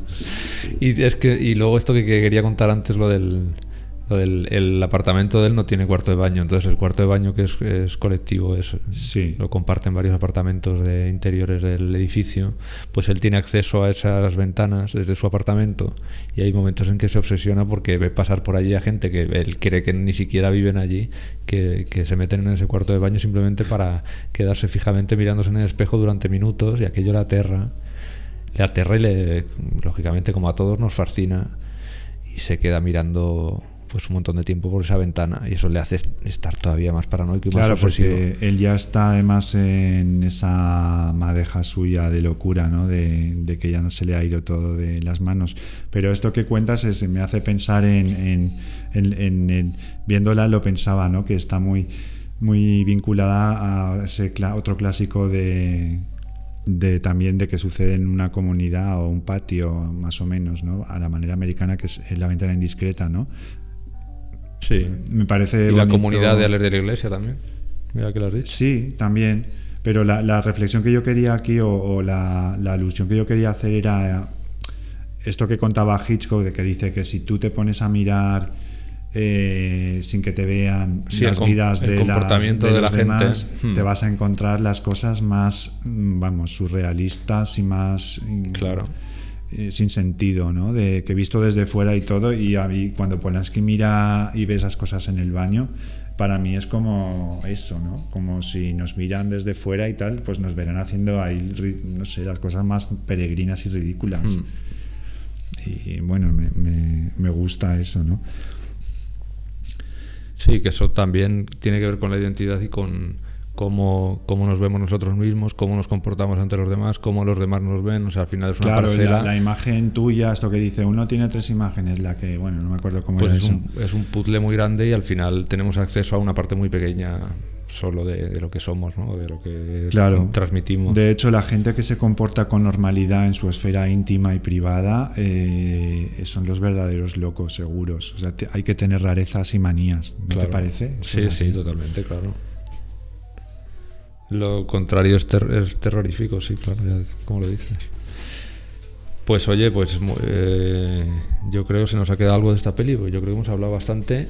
Bueno, pues aquí la, el síndrome de Fedora afecta al personaje, pues eso, que fruto de ese miedo y tal. De, y decimos cómo termina. ¿Eh? Que, bueno. Tiene lógica, ¿no? Pues el final no podemos imaginar eh, lo que pasa una vez que adopta esa identidad, pues el siguiente paso que tiene que dar es el... Sí, hay aquí un giro final. Hmm. Es como un bucle de estos que le gustan también a Polanski, que suele utilizar esa estructura circular, ¿no? que empiezan y terminan igual sus películas, o en el mismo punto, que es cuando finalmente se ha metamorfoseado en Simon Schul y se ha lanzado también por la ventana, además no una, sino dos veces. Dos veces.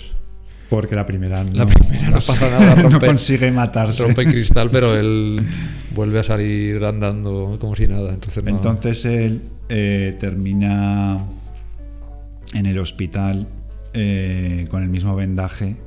Oye, no hemos hablado nada de. De Isabel, De Isabel Adjani. Isabel Adjani aparece en la película. Que aparece todo el tiempo. Desde el principio en que va a ver él a la, a la antigua inquilina, que es una amiga de ella y que está allí en el hospital también para para poder verla hasta el final, claro. Y, ¿Qué te parece ese personaje? Es curioso ver a Isabel Gianni así, está como afeada además. Sí, está afeada. Bueno, eh, la novela la he leído hace poco y si leo la novela no me parece que Isabel Gianni sea la mejor opción, porque en la novela es como aún más fea, es como una chica sin gracia, eh, muy vulgar, ¿no? Y yo creo que Polanski pues intentó llevarla hacia eso, ¿no? Y ella aparece siendo tan guapa como es, pues con unas gafas muy gruesas, el pelo así, eh, como, muy ordinaria, muy tal, una mujer así como muy desconcertante que igual le mete mano en el cine, como que luego es más, no sé. La verdad es que el pobre, entre unas cosas y otras, él intenta como hacer al principio esta chica es como él se le ve que es como muy sensible en ese sentido y como la ve muy muy tocada con, con el intento de suicidio de esta mujer y, y, la intenta al principio la lleva al bar así como para calmarla y tal. Luego él parece que, que le va gustando un poco porque se la lleva al cine y tal. Y la, y la pobre también o sea y el pobre es como que le se siente como que le atrae luego ella le rechaza. Sí le hace así como vacío. O sea, el pobre es que eh, a mí me parece muy. Eso que he dicho de la, comedia. La comedia así muy surrealista, porque todo le lleva a. Pues eso, a. no sé. Sí, sí. Luego el, mismo, que es así como una persona tan como tan sí como tipo Woody Allen por tamaño claro como muy pálido como una persona pequeñita una persona que desvalida que es fácil de verla intimidada por eso, por la gente que le hay de... Que todo el mundo le maneja. Pues está muy pues, Pues eso, aquí una peluca de nuevo en el síndrome de Fedora y un resultado fatal, o sea, tener cuidado con las pelucas.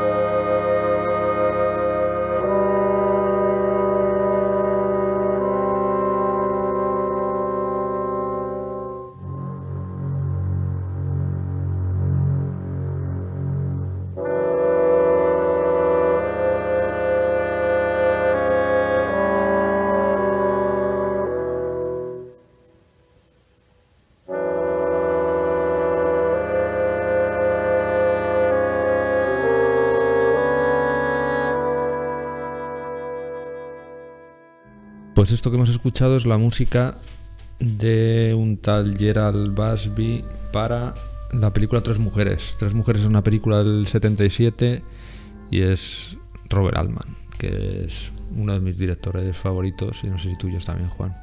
Absolutamente. Y esta peli tiene mucha amiga también. Bueno, la verdad que meterse con tres mujeres, o sea, ponerse con ella y ya después de lo que llevamos y lo que nos queda, hemos hecho aquí triple salto mortal. O sea, eh, porque es una película compleja, aparte de que una experiencia en sí, vamos, que a mí me gusta mucho. Yo cuando la vi me impactó y me encantó además verla como si me hubieran, imagínate, una peli fascinante como persona que, que tiene una estética preciosa, ¿no? En blanco y negro y formato cuadrado, pues esta es paisajes abiertos, el desierto de California, pantalla ancha y color. Y ese rollo americano. Y un color muy peculiar, además, así como. Sí, una paleta de color muy, muy. Tonos pastel. Sí. ¿Verdad? Así muy con el desierto también. Marrones, rojizos. Sí, bueno, y además eh, que Tres Mujeres es una rareza total como cine comercial. A mí me alucina que se considere cine comercial porque al final es una película más cercana. Bueno, es comparable a lo mejor a alguna película de David Lynch, ¿no? Más rara, pero eh, aún así me parece que es una peli súper arriesgada. Eh, bueno, muy. Pero sí, lo es. Que termina siendo una, eso, una experiencia. Lo que pasa es que Robert Altman tiene algo muy reconocible siempre, esa mezcla de humor, de la forma en que rueda, que graba con esos. esa cosa como tan elegante que hace de los esos travelings tan lentos, esos zooms, esas. Eh, no sé, es muy peculiar. Y te, desde luego, si te gusta, es muy. es como muy absorbente también. Y yo, no sé, yo esta, es estas películas que puedo estar viéndolas lo que duren, o sea, me da un poco igual que hay otras películas que igual duran mucho menos y me aburren ya enseguida, ¿sabes? Y, y aquí me meto ahí en la historia y, y me siento como si estuviera en un sueño o algo así. Es, que realmente la película tiene mucho de sueño. Él mismo eh, ah, cuenta siempre que Tres Mujeres es una película que a él se le ocurrió o, visualizó eh, a partir de un sueño que él tuvo estando además eh, en, en el hospital esperando a, ver cómo evolucionaba su mujer, que estaba ingresada por algún problema de salud y en un estado de bastante angustia, puesto que él eh, se convenció de que la mujer no iba a salir adelante. Y él, bueno, tuvo un sueño que inspiró lo que luego ha sido la película. Luego él cuenta que la desarrolló con la ayuda de una guionista, no recuerdo quién, em, dándole forma y ya pensando en las actrices Sally Duval y Sissy Spacek como las dos mujeres y luego hay otra tercera que es Janice Rule, que es una actriz menos conocida, interpreta como a una mujer extraña, más, más ausente en la película. Y bueno, pues tres mujeres, la verdad que nos vamos aquí a... Yo sí me... porque me gusta como ejercicio, no sé Nando si tú eres tan así, pero el hecho de, de interpretar la peli, ¿no? Que siendo un sueño y que realmente no es tan... Esta película no la veo tan delimitable como puede ser El Químico Inquilino o Leorme, ¿no? incluso Performance. Es una película que nunca puedes de verdad eh, delimitar esto es así porque sucede, o sea, esto sucede así porque nos está contando esto. Es una peli muy abierta, ¿no? Pero muy disfrutable, como dices. O sea, yo cuando la veo me quedo en trance. Pero contamos un poco así de qué va. Sí, sí, sí. Entonces, esta película, o sea, vemos, vemos que está Sely Duval trabajando en un en una especie de geriátrico eh, pues ayudando a los ancianos a hacer ejercicio en las piscinas y tal. Y mm, les acompaña, les mete en la piscina, les, hace ejercicio con ellos y vemos que Sissy Spacek es la recién llegada. La recién llegada a este sitio que está buscando trabajo allí y, mm, y entonces vemos cómo ponen a ponen a, a Duval como ayudante para que le explique un poco cómo funciona todo aquello, ¿no? Y ya desde el principio vemos que el personaje de Sissy Spacek, que se llama Pinky Rose, sí. Eh, tiene una personalidad muy peculiar porque es una chica así como desvalida y... Y es un hombre además que, aparte del aspecto de ella físico, ¿no? que es muy similar que tenía en Carrie, muy aniñada, ¿no? Sí, muy aniñada y muy infantil y como absolutamente fascinada con el personaje de Shelley Duval, que es Millie, que luego no entendemos de dónde surge esa fascinación porque Millie es una especie de pedorra insoportable.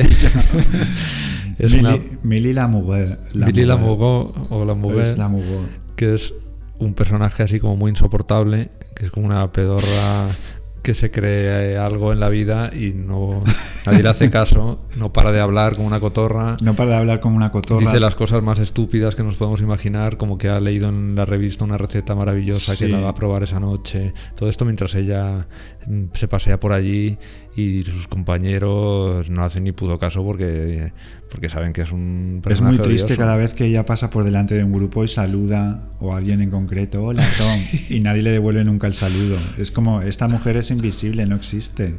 Incluso va más allá porque ella, ella en los apartamentos donde vive, que después lo vemos y tal, eh, le gusta también hablar con los que viven allí que hacen barbacoas en, y entonces ella de repente habla y dice cosas como chicos hoy no podré hoy no podré cenar en la barbacoa con vosotros porque tengo cosas que hacer y tal y entonces eh, ella se sube así como toda orgullosa hacia arriba y se oye por detrás como diciendo pues anda que nos importa una mierda lo que haga esta no damos si ella no lo, no lo escucha directamente o bueno da igual que lo escuche o no porque ella sigue en su en su empeño de parecer un, una persona así como interesante cuando lo que es es un, pues es un ser bastante odioso. Vamos, a escuchar un diálogo, aunque sea en el doblaje atroz que de la versión española, ¿no? De, en el que vemos cómo es este, este personaje. ¿Sabéis jugar al Scrabble? No. No. Es un juego muy entretenido. Se aprenden muchas palabras nuevas. No tengo ni la menor idea. El amigo de mi compañera de cuarto lo hace muy bien. ¿Qué es lo que hace bien? Sabe un montón de palabras que yo no había oído nunca. Me han dicho que van a dar Por ejemplo, orador. ¿Y te han invitado? Viene en el diccionario, desde luego. Creo que es una especie de charlatán profesional o algo así. La más rara de todas fue cebús. Divertidas. ¿Sabéis lo que significa cebús? No. Las jorobas de un camello. Ya. a mí no me gustaba mucho el chico con el que hacía pareja. Bueno, hasta ahora. No hacía más que buscar palabras sucias. Y a mí no me gusta jugar así. ¿Sabéis lo que cenamos? ¿Qué cenasteis? Atún a la cazuela. Lo preparé yo. ¿Y estaba bueno? Sí. Tengo un recetario donde voy anotando recetas de cocina y las clasifico por el tiempo que tardan en hacerse. Por ejemplo, si solo dispones de 20 minutos, tú buscas en 20 minutos y allí encuentras todo lo que se puede preparar en ese tiempo, ¿entiendes? Muy práctico. Va muy bien. En realidad son una serie de fichas que yo voy rellenando, ¿sabes? Ya. ¿Qué tal estoy? Muy bien. Ajá. Bueno, hasta luego. Ah, eh, Polly, esta es Pinky. Pinky, esa es Polly. Hola, Millie. Hola. Te llamas Pinky, ¿no? Sí. Bueno, busquemos un bañador que te vaya bien. Sí. Bueno, pues no me digáis que no la mataríais a esta, mujer. Porque yo vivo esto casi a diario en la oficina y, y la verdad es que es un personaje muy reconocible al que estamparías. Yo si estuviera, si tuviera algún, yo no sé si lo desarrollaré alguna vez, pero si, Aquí si pasa saldremos periódico seguro. bueno, ya. Porque estamparía algo contra la y a mí me pasaría si yo estuviera en una oficina. De hecho, me ha provocado a veces reacciones muy, muy chocantes esto. Pero que aquí sucede que como Selly Duval es encantadora, además está muy guapa en la película que es insoportable y todo esto. Es como hoy día una persona que se cree especial o porque lo único que hace es seguir las putas tendencias que ve en Instagram, en las, en fin, lo que ella considera que es guay, ¿no? Sí, en este caso en las revistas de decoración. Pues Millie es la equivalente a eso, a una persona que, que es joven y que se cree una persona sofisticada porque sigue las, los consejos y las modas que ella ve en, Es de esta gente que te dice, ay, pues ayer estuve en el teatro, tal, y entonces le preguntas, ¿y qué? Ah, pues te enteras una mierda en realidad que en el teatro. y te preguntas, ¿qué has visto? Y te dice a lo mejor El Rey León. Sí, ¿sabes? sí, El Rey León. O el diario de Ana Frank, mm. que lo han hecho musical. Mm. Pues ese tipo de, de gente. Entonces Pinky Rose eh, tiene una fascinación instantánea hacia esta mujer, ¿no? Hacia Millie. Entonces hay un momento en el que que Millie se ha quedado sin compañera de piso y pone un anuncio en el tablón del sitio este de las piscinas donde trabajan y Pinky muy audaz enseguida lo, lo arranca porque es ella la que quiere ocupar ese lugar, ¿no? y entonces es cuando se van a, a, vivir a las dos a casa de Emily. Sí, a, Pinky la vemos que es una persona como muy inocente muy... pero pero desde luego esa, esa, especie de fascinación vemos que parte de una personalidad que no está bien formada o que le ocurre algo. O sea, no es una fascinación normal tampoco, es una especie de, de no de acoso, pero bueno, algo, algo que vemos que ahí no, hay, no todo va bien, todo lo bien que debería ir. Sí, es como a mí me recuerda. Como una Greta, ¿no? ¿Ibas a decir? No, no, como una Greta no, pero en la comunidad valenciana o en Castellón se, la expresión de bobeta o bobet. Ah, no, pues para, muy apropiado. Se sí. pega un montón a Pinky Rose. Bobeta es, un poco, bonito. Un poco bobeta, ¿no? Sí. Entonces, eh, cuando llegan ahí a vivir juntas también es muy divertido porque esta casa llena de color amarillo, sí. tonos pastel que ha, que ha, decorado. Y entonces Millie le comenta a alguien, a Pinky le encanta porque claro, es que ella nunca ha estado seguramente en una casa decorada. y, y, tiene todo, todo, sí, todo hay, este juego entre las dos, ¿no? Hay muchos momentos muy divertidos ahí en ese, sí. en ese apartamento cuando vamos viendo la personalidad de, de cada uno y cómo como vemos el, el, la especie de orgullo estúpido que tiene Millie ante la, los piropos de Pinky pues eso, alabando su, su buen gusto en vamos decorativo escuchar, y cosas Vamos así. a escuchar otro diálogo. Esa es mi cama y esta es tu cama. Mi cama. Oh, Millie. Me encanta. No podía imaginarme nada más perfecto. Gracias. ¿Sabes una cosa? ¿Qué?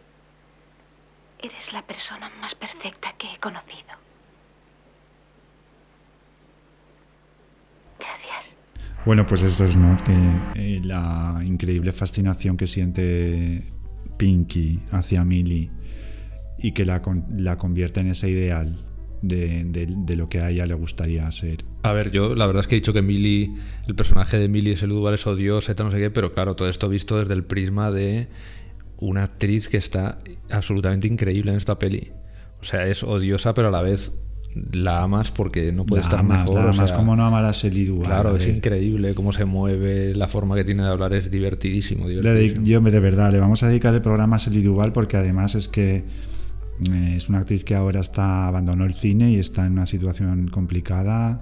Está fatal, la pobre. Yo creo que algún trauma desarrolló a raíz de trabajar con Kubrick. Con Kubrick, seguramente, sí. No lo quiero pensar porque le cojo manía a Kubrick esto. Ya. Bueno, pues hay que decir que hay un momento en que la.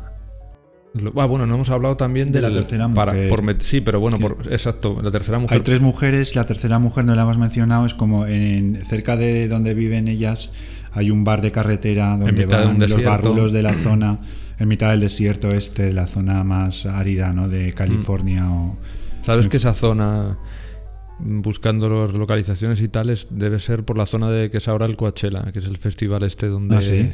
donde van las amargueiras y todas estas a hacerse fotos? Vale. A, o sea, que es esa zona de desierto. Bueno, Palm Springs, que tiene la parte, digamos, de que, pues, na, que no tiene nada que ver con las mansiones y todo esto que vemos de los céspedes perfectos y tal, sino puro desierto allí. Mm. Carreteras, desierto y moteles, básicamente. Y en ese bar de carretera que dices, ahí, ahí es donde está este tercer personaje, ¿no? Ahí está el tercer personaje, que es como una mujer mayor que ellas, que siempre está embarazada y va vestida de manera muy asilvestrada, ¿no? Pues como, como con unas mm, ropas como holgadas, así como muy, muy dejada, ¿no? Un sombrero con así muy largo, grande. un sombrero eh, puesto ahí como... Con una pamela enorme que le tapa y la que cara. es una mujer muy hermética que nunca se relaciona con nadie realmente y que lo único que hace es, la vemos eh, pintar unas pinturas extrañas en, en, en piscinas, en el fondo, ¿no? Mm de como de unos seres, de unos seres mitológicos o unos humanoides extraños. Y como mitad lagarto, mitad humano, algo así. Y esta es la, la esta es la, el tercer mujer. personaje del que dice el título y tal. Y bueno, ya pues decimos que, que, hay un momento en que bueno, esta mujer tiene un marido que es el que regenta el bar y es dueño también de, la, de los bloques de apartamentos donde, donde vive Sally. Y hay un momento en que el personaje de Sally Duval se lo lleva a casa y ahí se desata un poco el, el, el meollo ¿no? de la peli, que es cuando, cuando Pinky se siente Pinky se siente rechazada. Por un lado celosa, rechazada y por otro lado desencantada porque eso no encaja en ese ideal que ella se ha hecho, de, esa mili sofisticada y perfecta en todo. Que se, que se vaya a la cama con el hombre este que está esperando un hijo le parece algo muy, muy poco en eh, su moral pueblerina, porque ella es como de origen tejano. Esto es muy importante, no, lo mm. hemos dicho, pero mm, Pinky y creo que Emily lo mencionan también, vienen de, tienen origen tejano. Es como esa América profunda, porque para Alman muchas veces habla de América, de, de, diferentes ángulos y tal, pero para él esto es un. Evidentemente está hablando de ese paleto de la América profunda, ¿no? Que es Pinky, de esa paleta en este caso. ¿Tú crees que, el, porque hay una cosa que me he preguntado yo muchas veces viendo la película es de dónde surge, lo apunta un poco la película, pero mi pregunta es de dónde crees que surge esa, esa especie de trastorno o esa personalidad tan curiosa, por decirlo de alguna forma, que tiene Pinky, porque vemos que es un, como hemos dicho, es una persona que, que es como que, que está deseando no sé, copiar una serie de patrones y tal que tampoco nos parece muy inspiradores a nosotros. Hay un momento en la película en que la, en la que la que se ve a los padres y eso a lo mejor tiene bastante que ver con el personaje de Pinky, pero tú crees cuál es el trastorno que tiene ella o qué crees que le pasa para, para ser así? Yo creo que, que Pinky, eh, más que un trastorno, es una versión infantil de esa pueblerina americana y en este caso su trastorno lo que lo creo que tú estás preguntando es como lo que a ella le pasa es que mira es que me recuerda para explicarlo me recuerda a una persona que, que, yo he conocido que me recuerda mucho a lo que le pasa a Pinky Rose que es una persona que tiene lo que sería un síndrome del folio en blanco un folio en blanco que necesita llenarse y que esta persona a mí me contó hace tiempo que no recordaba cuando era, muy, era pequeño y veía que otras personas de su edad ya tenían aficiones o intereses, ¿no? Que él era un, un ser sin ningún interés, no, no, no, se interesaba por nada. Cuando era pequeño. Cuando era pequeño, pero que ya no, no, no veía nada o sea que no, le, no tenía como gustos muy definidos. No tenía ningún gusto definido en nada, no tenía ningún interés, ni tenía idea de lo que podía ser él en el futuro. No tenía nada que digamos que a lo que agarrarse. Mm. Y lo que me contaba esta persona, además, la verdad que era un poco fuerte que te lo contara así, sin, ¿sabes? Yo olé por él, ¿sabes? Bueno, dicho que es un chico. Pero el tema es que un día viendo de repente a Alaska en la televisión, sí eh, escuchándola hablar y viendo todo eh, cómo manejaba tanta cultura o lo que él intuía una sofisticación o algo que él desde luego era como se dio cuenta de que él era eso lo que él quería, ¿no? Entonces él lo que hizo a partir de ese momento fue apropiarse absolutamente de este mundo que fue, claro, buscando información y cosas sobre la persona esta, sobre Alaska y, y fue apropiándose, pues si a Alaska le gustan los Ramones, a mí me encantan los Ramones. Que Alaska es fan de un tal John Waters, pues yo también. Que le encanta Divine, pues, ¿sabes? Aunque me dé asco que ver a Divine comiéndose esta caca, me encanta. Entonces esto te lo contaba él y como y has visto que con el tiempo esta persona se ha metamorfoseado como en un clon de Mario Vaquerizo, porque viste así y todo esto, ¿no? Esto es peligroso también, porque bueno, puedes terminar convertido en ultracuerpo, porque es que al final no es algo que nazca de ti, es como algo súper. Claro, es algo. Para mí lo que le pasa a Pinky Rose es exactamente eso. que es un folio en blanco y que ve en, en Millie como todo lo que ella quiere para. Todo un ideal de, de. Exacto. Claro. Que también parte de un. Claro, el ideal ese parte de una mentira, porque que es lo que nos choca, al espectador le choca cuando, cuando ve esa fascinación, porque no vemos que esa persona sea objeto de esa fascinación, ¿no? Sí, bueno, es como eso, como una niña, ¿no? Pero claro, viniendo de una chica así, claro, probablemente cuando vemos a los padres Que una persona como ella, que seguramente se ha criado en una granja o en un pequeño pueblo de Texas, donde no ha tenido mundo ni nada, ni ha tenido Sí, que probablemente haya tenido que trabajar desde pequeña ayudando en todo. inspiradora, ¿no? Pues, pues termina como encontrando en, en Mili esto. A mí eso que has dicho de, Porque yo no sé si te ha pasado a ti de pequeño, yo siempre he tenido un poco la. Esto de pensar que estás como perdiendo el tiempo, pues porque un poco también la sociedad o todo esto te lleva a que cuando tú dedicas demasiado tiempo a tus hobbies o a las cosas que te gustan, si tienes un mundo propio ya creado de pequeño y tal, pues digamos que abandonas otras, como muy fácil, pues que sea la escuela o que sean los estudios y todo esto. Entonces, eh, a mí pasa un poco al contrario, que me gustaban tantas cosas y dedicaba tanto tiempo a leer, a, mm, a ver películas. La verdad es que luego, pensándolo, también he jugado mucho en la calle y tal, pero en fin, porque el tiempo daba de sí, era una locura, pero pero yo sí que he tenido esa cosa como de, de esa sensación de un poco culpabilidad de perder el tiempo que ahora estoy súper orgulloso de haber formado ese, ese, mundo que me he formado yo de pues a base de la ficción y todo esto que hemos hecho. Sí. Pero me, me, me, me le daba muchas vueltas a eso cuando ya era muy consciente porque veía que tenía gente alrededor que que no le gustaba nada, que yo le hablaba de cosas y tal y que no, no le gustaba ningún tipo de pelis, que no le gustaba ningún libro en especial, que se iban al cine como quien iba a tal y luego eso no les... Sí. ¿Sabes lo que te quiero decir? Sí, sí. ¿No le has sí. dado tú vueltas a eso? Yo, es una cosa Yo real, real, realmente no. Yo me he cabreado cuando se me ha, eh, en mi caso, ¿no? Eh, que me ha gustado el cine desde, desde que soy un bebé prácticamente, cuando se me, ha, se me han puesto barreras. O sea, eso me ha cabreado, pero realmente nunca he tenido, al contrario, yo... ¿No te preguntabas eh, con, con, amigos que tenías alrededor y tal, como de, de, decir, pero esta gente como no tiene ningún tipo de gusto hacia nada? ¿No te chocaba eso? Sí me ha chocado, pero simplemente me parece gente muy, pues como de relleno, ¿no? Que están ahí ya, de, pero a mí cuadro, me ha, de fondo. Siempre me ha inquietado bastante. No me, no me, han interesado tampoco, o sea, no, no sé. Hombre, es que hay una edad en la que ya eso, digamos que tú, tú ya escoges, digamos, tu, tu vida, tus amigos, tu, la gente con la que te relacionas, pero cuando los amigos y la gente de alrededor te llega pues por tú, por donde vives, por donde estudias y tal. Hombre, pues evidentemente. Eres mucho más consciente de eso. Entonces, para mí era una locura como decir. Cuando llegas a. Sí. Como decir, esta gente, ¿por qué no le, le interesa nada? Era como. como Pero bueno, es que esto tú lo ves en el colegio, ¿no? Es como el libro este, el título, que además el libro es muy divertido, de Irving Welsh, eh, el de si te, si te gustó la escuela, te encantará el trabajo. Es que para mí esto. O sea, tú lo que ves en el colegio o en el instituto, bueno, es un libro divertidísimo, no, no, por si a alguien le interesa. Y, y ves cómo es los demás. Es sí, una dices, máquina de hacer robots.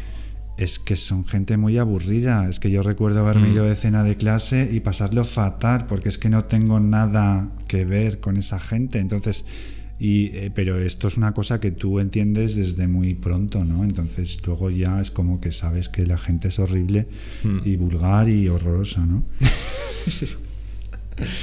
sí, sí, va un poco por ahí.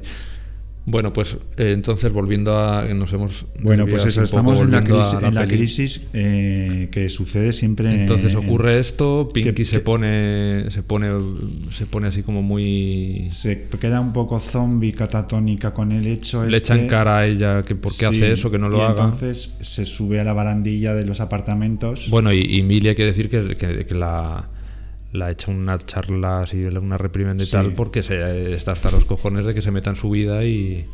Que desde que ha llegado a su casa que no hace otra cosa que molestarla claro. y bueno, como. Esto. Entonces eh, eh, sucede esto: eh, que, que Sisi o Pinky está muy dolida por todo y muy trastornada, y entonces se sube a la barandilla y se tira de morros en la piscina, que está un poco lejos, lejos ¿no? Entonces ella, a raíz de esto, entra en un coma. O sea, de Hmm. repente ya Pinky está ingresada en el hospital, en ese coma. Y, la... y vemos a Millie sí. yéndola a visitar, la primera vez que la visitar después de que ocurra esto. Y ya intuimos que Millie tiene una actitud hacia ella diferente, lógicamente porque, porque la ve en ese estado en el hospital y la vemos como que está tornando en una personalidad protectora muy diferente a la que tenía antes y se refleja en este desdoblamiento que vemos en el cristal cuando la está mirando. Ese plano es muy... Ese plano, que sí, vemos ya que hay dos es... milis ahí sí. observando a... Ahí ya está en fase, mientras Pinky cae en ese coma, Millie acude, vemos este desdoblamiento en el cristal y ya está aquí en marcha como esta nueva bueno, esta identidad. Es que aquí realmente el síndrome de Fedora podemos describirlo como. Para mí, tanto Pinky y Millie son la misma persona. Bueno, aquí hay un diálogo, vamos a ponerlo, es un diálogo breve. Ahora ya están a salvo, señoritas. Creí que era una roca de verdad. No, Edgar siempre anda con bromas así.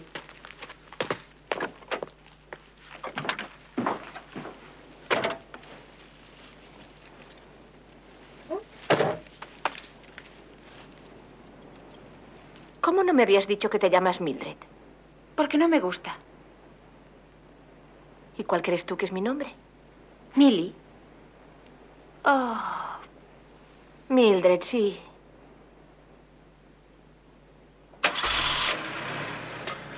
Bueno, pues este diálogo eh, le dice, oye, tal, que no me has dicho que te llamabas Mildred.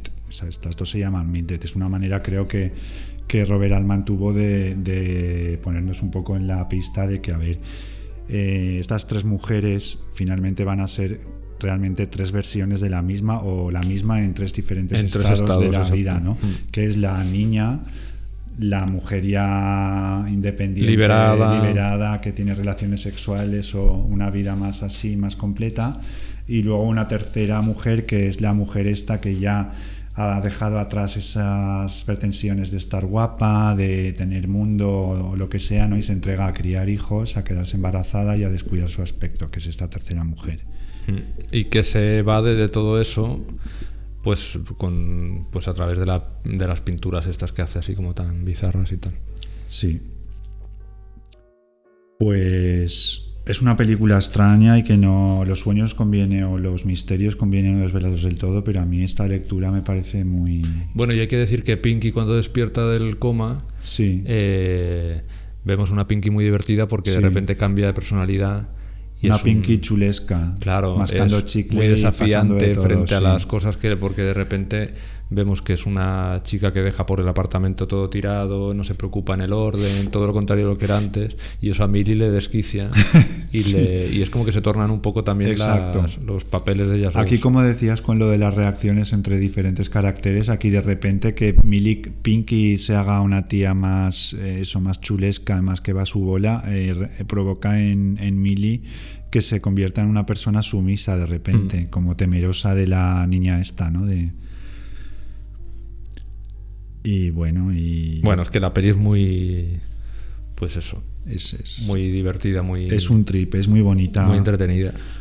Eh, bueno, luego eh, para ir terminando ya con ella, simplemente comentar otra visión de la peli, que esta la he visto googleando y mirando diferentes eh, vers- o sea, opiniones de usuarios y tal, que es como una lectura que dice que cuando en la parte final mm, hay una especie de epílogo después de que la mujer da a luz un bebé muerto y, hay una ruptura narrativa y, vemos como un epílogo en el que están las tres mujeres juntas en este bar de carretera y vemos que son forman como una familia pequeña entre ellas tres. Y, y la mujer mayor la tercera mujer dice se, se sienta en el porche y dice anoche tuve un sueño extrañísimo y esto eh, da pie a que se haya interpretado como que todo lo anterior ha sido ese sueño no y que ella convierte en el sueño esas pinturas, que es lo que ella trabaja o tiene presente todo el rato, ¿no? De estas figuras y tal, las convierte en,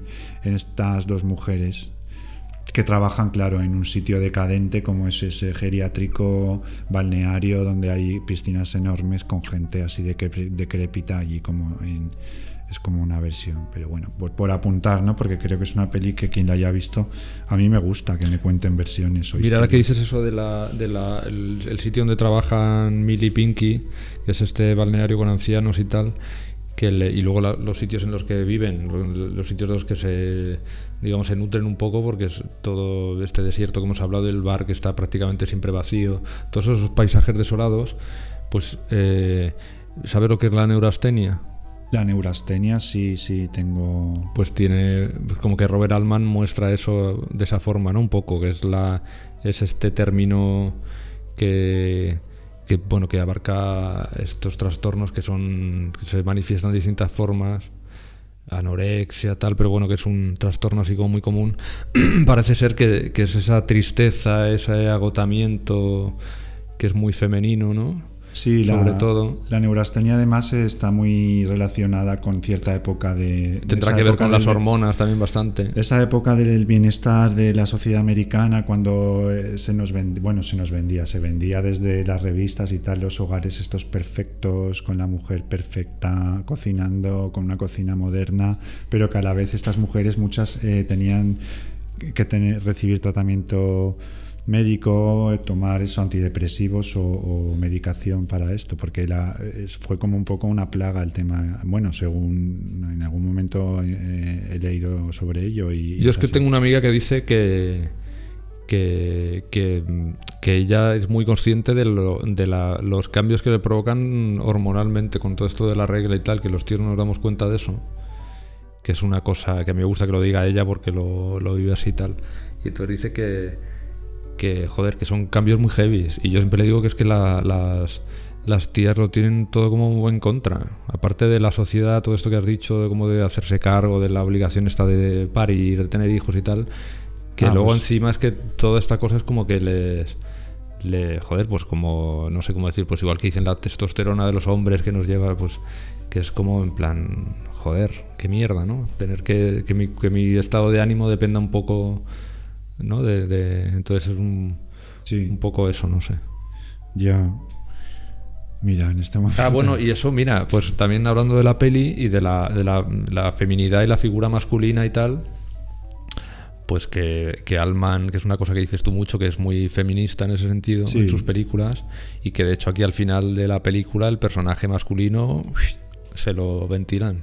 El personaje masculino, bueno, y los hombres en general, sí, sí. Es que es una película o sea, al final ellas tres, es el tanto si lo ves como que es un personaje en distintos estados, como que son tres mujeres que se unen, está claro que lo hacen pues para tenerse que quitar de en medio ya los hombres y, vivir su propia vida sin necesidad de esa figura, ¿no? Sí, eh, yo a Alman lo veo feminista, pero feminista muy avanzado, porque en la época en la que él hacía estas pelis y tal, no, bueno, ya estaba muy en boga, pero no como podemos vivirlo ahora mismo. Y su visión a mí me encanta, me parece de verdad muy, muy, muy feminista. Pero además como feminista, como romántico, o sea, como un ideal de. Yo lo veo feminista como si él mismo fuera una mujer y estuviera hablando de verdad. como estar muy en contacto con. De, lo que es y de lo que es un matriarcado y de, de, esa condena que tienen muchas mujeres de, que están condenadas a eso, a ser monas cuando son jóvenes y cuando se el marido decide ya es eh, no es, o sea digamos que no es esa figura masculina que ve el feminismo quiero decir, lógicamente de forma positiva en este caso y tal, pero no desde fuera, sino como que notas que es algo que el como que el que podía estar contado por una mujer. Yo aquí no veo. Absolutamente, pero esto me ha pasado con tres mujeres y otras veces viendo otras películas de Alman. Siempre lo veo como que tiene muy una parte femenina muy muy bueno que a mí me flipa y además en los hombres me encanta que, que, creo mm. que lejos de quitarles masculinidad se la en el sentido... Que fíjate que... es como les, enriquece muchísimo. Y... Que ahora se me ha ocurrido con, con Almodóvar, que siempre se dice que es un director de mujeres y tal, yo veo mucho... yo reconozco mucho más a las mujeres de Alman que a las de Almodóvar. Las de Almodóvar no me dejan de parecer, que me parece muy bien y me, pero encanta. Es que, Almodóvar... Pero me, parece una creación como mucho más artificiosa que, que, la que hace Alman con sus mujeres.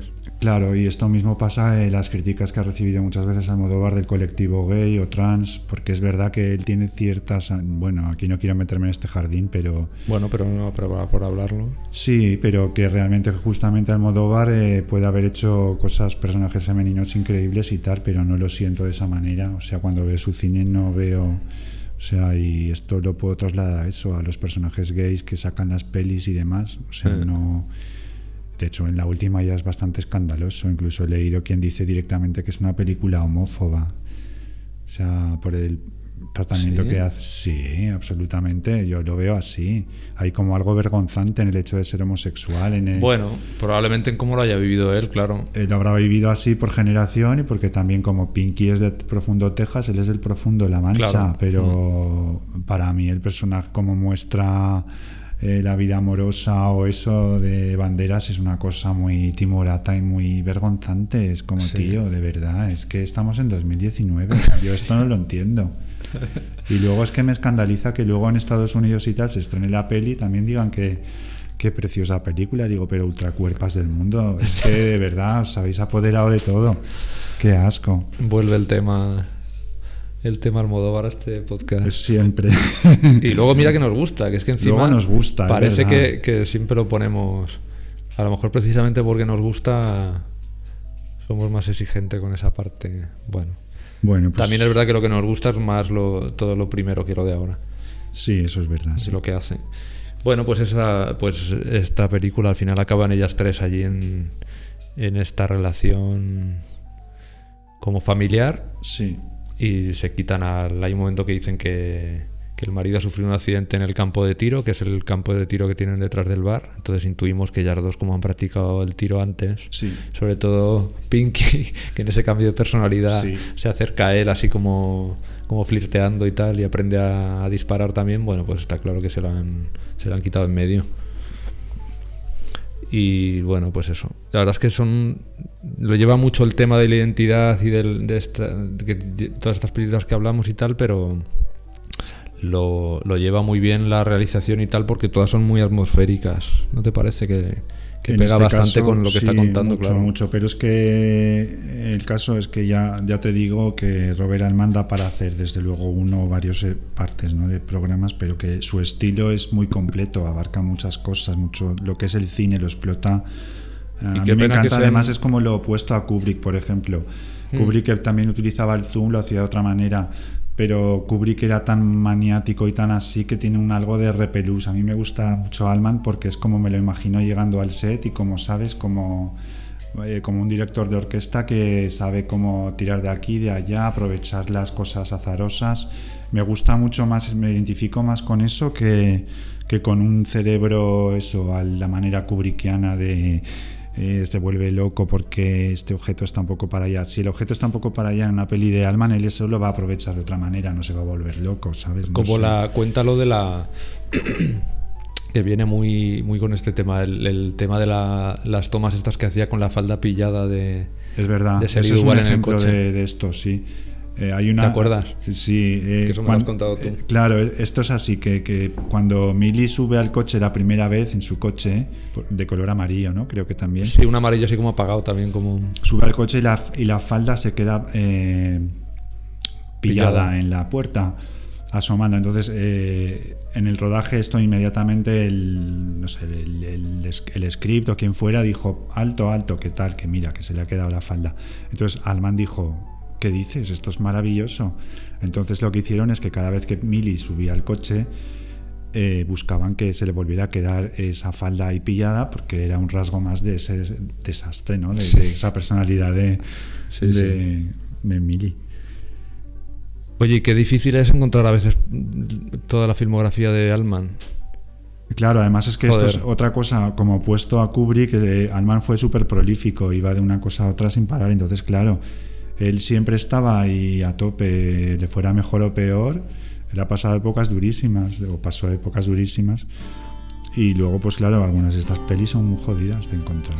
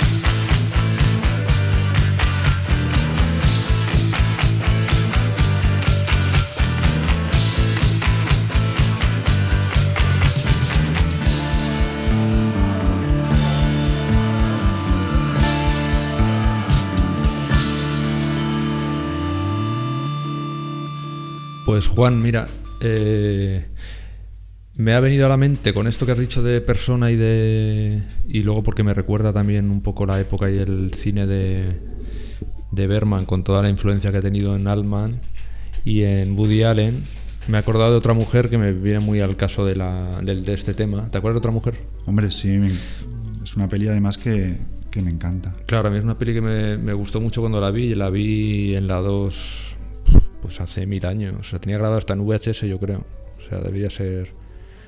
Pues, eh, pues hace por lo menos veintipico años. Y. Y te acuerdas de que va, que es esta, es esta escritora que se alquila un apartamento en Nueva York para, para, que no se distraiga con su vida familiar, digamos, y tal. Y se, a través de del conducto de ventilación del apartamento de al lado, que es un psiquiatra, escucha las, las sesiones con, con una mujer embarazada, que, es Mia Farro y que tiene también una crisis muy fuerte porque se siente muy insegura frente a su vida y el embarazo le ha provocado todas estas inseguridades. Y esta, esta mujer eh, también lo lleva a su, a su propia vida, se siente como muy muy identificada, le, le atrapa digamos todas esas conversaciones que escucha y, y le lleva a plantearse su propia vida porque también es una mujer muy fría que igual ha descuidado bastante las relaciones humanas. Vemos que la relación con el marido es una cosa así como muy... Estas parejas como profesionales que van a cenas y a, reuniones y tal, pero que vemos que entre ellos apenas se dedican tiempo y cariño y tal. Y, me ha recordado bastante porque ella también sufre ahí un, una especie de crisis, ¿no? sí, además es el mismo título, Otra mujer, ahora no la tengo tan, tan reciente, pero pero me gustaría verla ahora en esta clave síndrome de Fedora, porque claro, igual lo de otra mujer también se refiere... Porque ella luego, con, a raíz de escuchar todo esto, vemos como sus relaciones con... Tiene un amante que es amigo del marido, tiene una, tiene una hija que no es de ella, es del marido, que con la que se lleva bastante bien y todos estos luego tiene una amiga que se encuentra que es actriz se la encuentra a la salida de un teatro y también entonces todos estos personajes eh, le, digamos que le disparan toda esta crisis porque le, le hace ver de repente una personalidad que ya no es muy consciente que es esta personalidad fría. Sí, como muy fría. Claro, todos le echan en cara cosas del pasado que ya no ha sido, no ha sido consciente. sí, sí, sí. Y es esa falta de, calidez ¿no? con las personas y tal. y, y bueno, forma parte de esa trilogía que tiene Woody Allen buena, una buena, sí, sí, porque hemos acotado y con September, ¿verdad? Ah, es muy reivindicable además, es una peli de que no se suele no suelo ver yo que ni aparezca ni, ni siquiera en las cuentas de Instagram, ¿no? Que está toda la gente. A mí me gusta mucho más que Interiores, por ejemplo, que Interiores Bueno, a mí Interiores me, me, encanta, pero bueno. Pues a mí esta me gusta todavía más y más que September también, o sea, para mí es mi favorita de la trilogía esta. Sí. Pues sí, muy muy muy guay otra mujer. Yo también quería apuntar, no lo, tengo, no lo tenía muy previsto, pero sí, sí lo he pensado y me apetece contarlo, que como siempre, bueno, estoy a punto de sacar un libro que he hecho sobre TV movies, ¿no? Y como ahí en el libro lo que hago es eh, fijarme en, los terrores que, observo en, la producción de TV movies americanas durante los años 70, sí veo, o sea, sí, sí hay una película que que refleja que esta moda o este interés, este interés del cine hacia estas historias de identidades en fuga o, de, cayendo, ¿no? Eh, también tuvo su eco en las TV movies y esto me gusta y quiero contarlo porque además es una película del año 77, el mismo año que Tres Mujeres, protagonizada por Karen Black, que es otra actriz que ha trabajado con Robert Altman precisamente, por eso también me acuerdo y que eh, tiene un argumento muy guay, ¿no? que es como Karen Black aquí interpreta, es, he dicho el título, es La extraña posesión de la señora Oliver, un título maravilloso. Karen Black es la señora Oliver, que es una señora mm, de aspecto así muy, muy severo, que tiene sueños también muy mortuorios, como que acude a un entierro y en, la, en el ataúd está ella misma, que la ves así como parece la madre de llaves de Rebeca, con el pelo así recogido, con un topo, ropa oscura, unas gafas que no la favorecen. Entonces esta es una mujer que lleva una vida también muy como muy ya a punto o, en plena neurastenia porque vive con un marido de estos que son un hombre de negocios aburrido que pasa de la mujer, tienen cenas aburridas, uno en cada extremo de la mesa. Entonces, eh, Karen lo que le sucede es que un día está por la, en un centro comercial y de repente ve un puesto de belleza, una tiendecita, y es un momento maravilloso porque ve una peluca rubia, las, pelucas, y eh, se acerca a la peluca fascinada, con un impulso se la, pone, se, mira en el espejo, empieza a sonar como una musiquita, tiene flashes como de ella bailando en un bar. Y entonces esto es el principio de una nueva Karen, que es muy opuesta, ¿no? Con esa peluca rubia, también ese día se compra ropa, ropa de color, con, muy diferente, más llamativa y entonces eh, nace una nueva Karen, ¿no? Entonces la extraña posesión de la señora Oliver no es una posesión demoníaca ni nada de esto, es un... Lo que sucede que finalmente, y la cuento ya así porque vamos eh, ya justos con el tiempo, pero eh, lo que le sucede es que finalmente nos enteramos que esta nueva identidad rubia de Karen Black descubrimos que viene de el pasado de Karen, que es, ella tenía una amiga eh, de estas amistades con las que ellas dos estaban siempre juntas y tal, y un día Karen eh, tiene un romance con un tío que resulta ser un loco peligroso y empieza a acosarla porque ella dice que pasa de él. Y finalmente él, como pues eh, un día que están ellas juntas en casa de la otra, pues prende un fuego y a raíz de ello muere su amiga su amiga sí tiene este aspecto, eso, moreno, severo, como de ropas así. Entonces Karen, esto le provoca un trauma y entonces ella se metamorfosea en la amiga, deja de ser la Karen rubia y se convierte en una persona, en la amiga, ¿no? Entonces al final, esta nueva Karen que nace realmente lo que es... Es ella misma como era antes Exacto, es la este identidad original, es, es, no es la señora Oliver, sino Sandy, la chica que se divierte y que es rubia y que es de otra manera, ¿no? Y bueno, es una peli que además está escrita por Richard Matheson, es una rareza. Se puede ver en YouTube con una calidad bastante mala, pero me apetece mucho que figure en esta playlist porque está Karen Black y unas pelucas y bueno, una TV movie que espero que algún día se pueda ver en mejor. Que sale en tu libro de Richard Matheson también. En el libro de Richard Matheson. Que deberías decir que. sí, bueno, debería decirlo yo. que Todavía quedan algunos ejemplares, así que Que lo, lo podéis ver en en, tu Instagram de Doctor Insermini, en Cinefilia Pop y en, en el Twitter para que echéis un ojo como es ese libro que es, que impresionante de bonito. y Sí, está en cinefiliapop.bigcartel, podéis encontrarlo. Sí, pues y es un libro precioso. Gracias, gracias. Como va a ser el, el nuevo. El nuevo. Sí. Que la maquetación y el diseño son, yo me fijo mucho en eso y son. Sí. Son increíbles. Es que no se hacen libros así. Realmente es precioso. Pues sí, la verdad que sí. Y ya tenemos que ir a Fedora. A, Fedora. Vamos del año. Por fin que da nombre al. llegamos al año 78, ya estamos llegando. O sea, Fedora, como hemos dicho, fue el principio de todo, ¿no? De cuando realmente después de hacer un programa eh, bastante intenso, como violaciones mecánicas, era un poco qué podemos hacer ahora, ¿no? Yo de repente es que estaba viendo Fedora y noté como de alguna manera que era el camino, o sea, que era el hilo que teníamos que del que te Gracias a esa visión que tienes porque tenemos mil temas sí. y siguen estando ahí los mil temas porque gracias a ti al final enlazamos con con temas es que interesantes, pero que no son los que, los que habíamos planeado. A veces, antes. Hay, a veces hay que escuchar. Sí, sí, sí. Además, tú tienes como mucho contacto con eso, con, sí, sí. escuchar estas. Porque yo uso como Mick Jagger utiliza su guitarra para, para conectarse con la realidad total o absoluta, pues yo utilizo el cine. Esto es así, aunque suene estúpido. ¿Y tienes un ritual también para, para llegar a mm, eso? No, me dejó llevar por el estómago. Cuando noto, estoy mirando la carpeta y veo una película y mi estómago de repente hace como, ¿sabes? Quiero esto. Mm. Entonces yo hago caso de eso y, siempre acabo dejando atrás las pelis que iba a ver y acabo viendo otras. Eh, así fue como de repente, después de Violaciones Mecánicas, y muy contento porque me, gustó mucho cómo quedó ese programa, eh, de repente estaba viendo Fedora y sentí que, que era el hilo del que íbamos a tirar.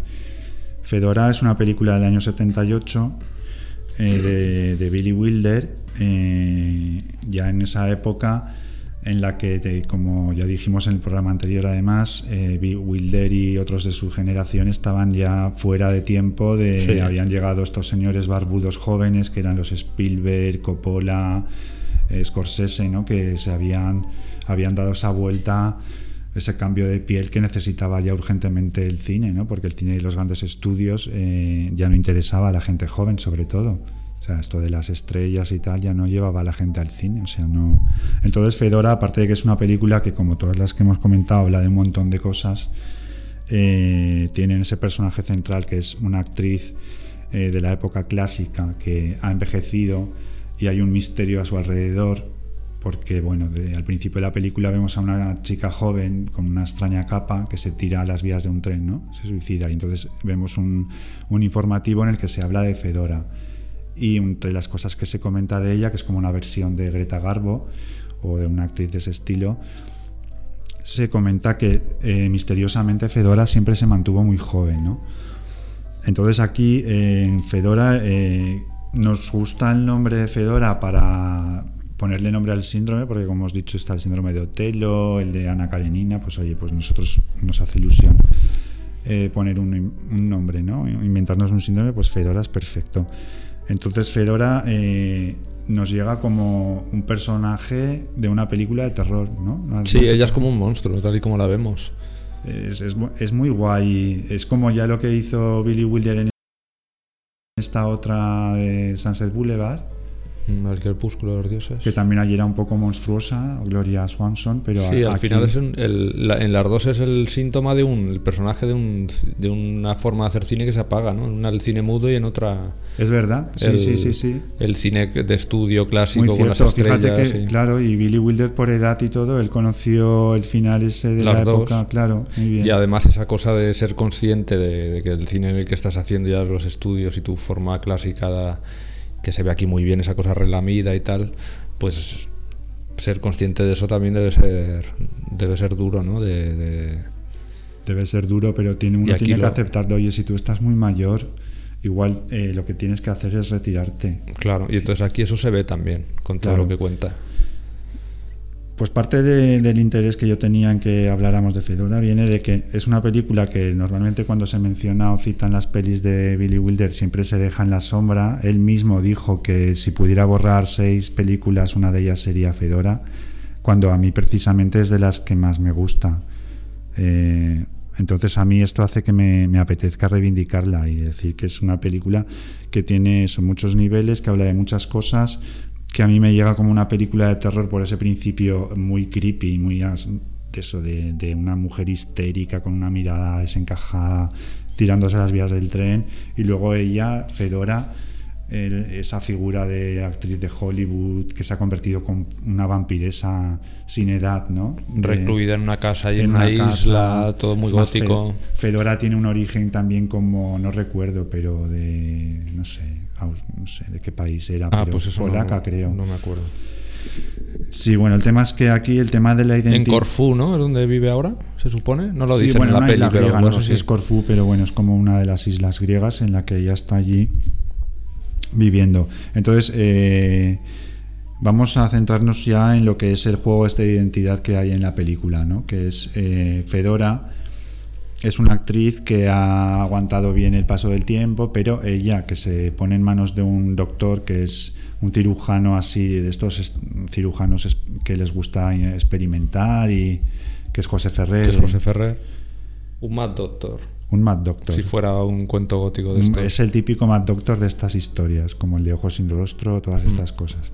Entonces, eh, en una de estas tratamientos que le hace a Fedora, eh, algo ocurre, o sea, hay un desastre que entonces como resultado Fedora se queda con la cara como quemada o desfigurada. Desfigurada, sí.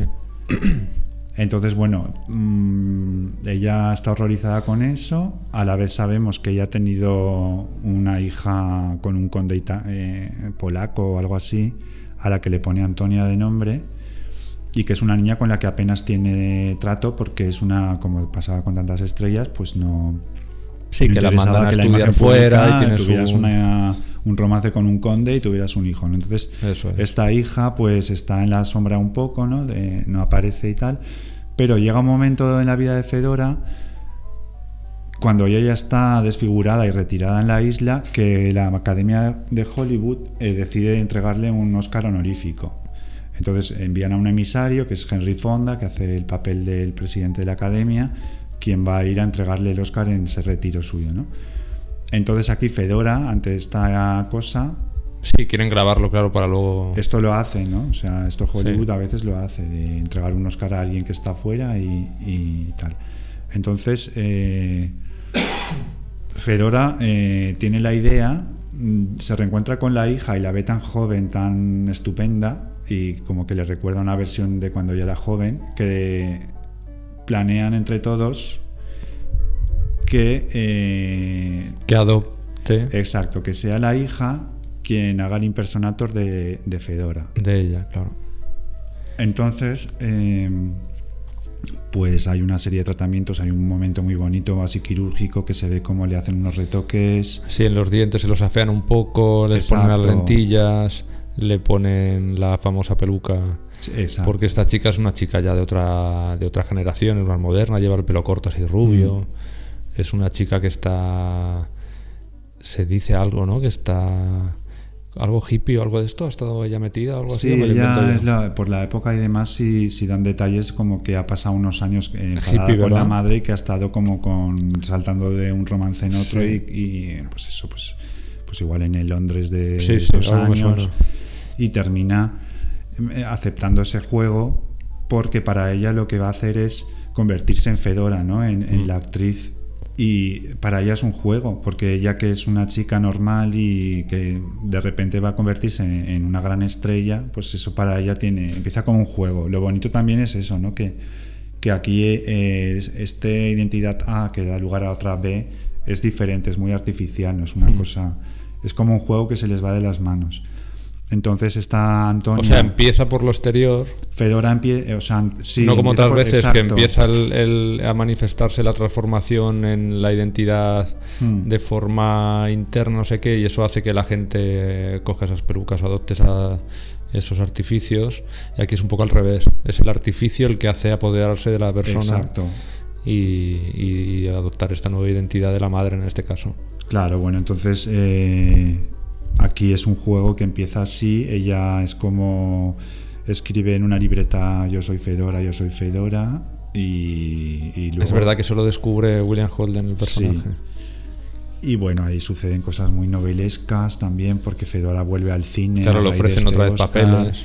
Se enamora de un compañero que es Michael York, que se autointerpreta que le dice que cómo, está tan joven. Sí, dice, yo es que cuando era pequeñito recuerdo haberte visto en una película y enseñabas las piernas o algo así y me encantó.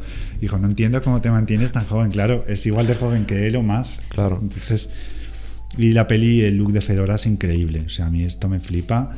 Yo veo a una mujer con Pamela, gafas oscuras y tanto misterio, y ya me, es que ya me gana la peli. No te claro, es una mujer que siempre se mantiene alejada claro, es que es una película que como... la ves entre esa especie de nieblas así que no entiendo cómo Billy Wilder, bueno, sí lo entiendo porque Billy Wilder realmente era un hombre que era muy conservador realmente, como cineasta y todo muy muy eh, muy pegado a ciertas ideas, ¿no? que ya no ya no seguían vigentes, pero en Fedora milagrosamente construye una película que es que a mí me, vamos, me parece digna de, vamos, de, no sé, de un director setentero, yo que sé, que me pueda gustar a mí, ¿sabes? Como... Sí. Quizá por todo ese artificio, ¿no? Que, en otras pelis a lo mejor no se ve tanto aquí. Es, que es, una historia que contada así es como... Es como un cuento gótico. Sí. A plena luz del sol porque... Sí, porque está en, las islas griegas. Tenemos las operaciones estas que salen mal, el monstruo encarnado en ella, la vejez, el Mad Doctor, el periodista, en este caso guionista, que, va a, esa isla a viajar para ofrecerle algo a ese monstruo, ¿no? Esa a esa antigua estrella de cine que no hemos dicho que es William Holden, que es un guionista que le quiere viaja allí para ofrecerle que aquí el papel esto lo vincula con, con Sunset Boulevard, que también es, es verdad que también era William Holden. Y bueno, Oye, pero y qué curioso que, que su carrera, fíjate, ahí tenga esas dos películas como para abrir y para cerrar. Es muy interesante. ¿verdad? Hubiera dado eso para hacer directamente un programa sobre esas dos. Pero, pero bueno, mejor el síndrome de Bueno, pero ya. Pero sí, es una idea muy guay. Sí. Y bueno, yo ya no me extendería más porque ya ha quedado claro cómo es en este caso el juego y es una película con muchos giros y más cosas, pero bueno, lo dejamos ahí. Y creo que es mejor que quien, si alguien no la ha visto, ¿no? que, que la vea. El fotograma anterior, al rojo, no es como los demás. ¿Lo ves? Me, me incorporo y entonces flash y me vuelvo a desplomar. Se diría que he visto algo o me va a pasar algo. Segundos más tarde me ocurre lo que sea y otros diez segundos después vuelvo a mi posición. ¿Te das cuenta? Míralo bien. Es como si la cámara se hubiese negado a fotografiar. Cuando lo vi por primera vez sentí algo inexplicable. Yo sabía desde que me desperté que algo había pasado. Me sentía otro. Pero aquella película me lo confirmaba. Me devolvía mi fuerza. Pues esto seguramente habréis adivinado que es que es un es la voz de Wilmore en Arrebato, que para mí esto sí que es una película de terror. Pues no es una película de terror, obviamente, pero para mí lo, lo es totalmente eso que decías tú antes con el quimérico inquilino. Para mí esta película es terror absoluto porque me conecta con con esta parte de los sueños, ¿sabes? Para mí es como cuando te despiertas, has tenido una pesadilla y dices, ¿cómo puedo ser tan tonto de, haber despertado y seguir teniendo esta sensación de, terror que te cuesta toda esa mañana? En, pues para mí eso es arrebato, es un conecta completamente con eso, con una pesadilla y me parece muy bonito. Pues fíjate, a mí me, pasa al revés, me pasa al revés que a ti. Ah, para mí arrebato yo la puedo ver perfectamente de noche, yo solo y todo. No la veo como una película de terror. ¿Cómo la ves? Eh, es una película tan rica en tantas cosas. En, a ver, en la peli Zulueta además eh, canibaliza muchos de los mm, cortos de Super 8 que él había hecho. Y para mí es una, un amor... para mí transmite sobre todo una identificación del cine como droga total, que es una idea que a mí me encanta y que yo la veo así como de, vamos la declaración de amor más bonita y más verdadera eh, que se le puede hacer al cine no y, y contado además es, es algo súper difícil porque está manejando un presupuesto mínimo a la vez con una trama muy compleja muy ambiciosa y para mí es maravilloso. Es que no no, no me da miedo me, me produce felicidad no sé cómo decirlo no te produce esa felicidad desaparecer en esa. Sí, claro, porque esta es una fantasía última del cinéfilo, ¿no? De, bueno, odio la palabra cinéfilo, por cierto. Me gusta cinefilia, porque cinefilia es drogadicción. Cinéfilo no, son manías mías. Pero para mí eh, esto es así. Y en arrebato, a ver, me hacía mucha ilusión que este programa empezara con performance y terminara con arrebato porque eh, es un viaje que rebatos del año 79. Eh, son dos películas que tienen muchísimo en común y que yo no he visto nunca que nadie se, dedique a, relacionarlas o a extraer de verdad eh, todo ese juego que o ese juego o, esos guiños que Zulueta hizo, ¿no? A performance. Eh, me gusta mucho, de hecho, más que, bueno, si vamos a, contar un poco, no voy a contar de qué va super arrebato, porque yo creo que todos sabemos ya de qué va, ¿no? Pero sí me apetece mencionar, o sea, el, eh, esto del fotograma rojo de arrebato, que es como cuando eh, Wilmore dice que, que la cámara se niega a fotografiar y aparece en su lugar un fotograma rojo esto está ya presente en performance en la importancia que se le da al, color rojo. Eh, en la película de performance, eh, lo que une a los dos personajes es el color rojo. Él pinta la pared, Mick Jagger lo vemos con un spray pintando la pared de color rojo, está el gángster tirando pintura roja y escribiendo maricón en la pared. Eh, se pinta el pelo de color rojo. Hay un momento en el que un gángster dice, los chavales están viendo la televisión todo el rato, yo lo único que veo es una pantalla llena de rojo esto por algún motivo le dio una o, le dio porque Zulueta lo que hizo fue apropiarse de algunas ideas de performance para trasladarlas a su, a su película. Entonces, eh, Zulueta era una persona con un mundo propio y un estilo y una imaginación desbordante que no, no necesitaba realmente inspirarse en nada ni copiar nada. Pero sí que es un homenaje precioso el que hace a performance, ¿no?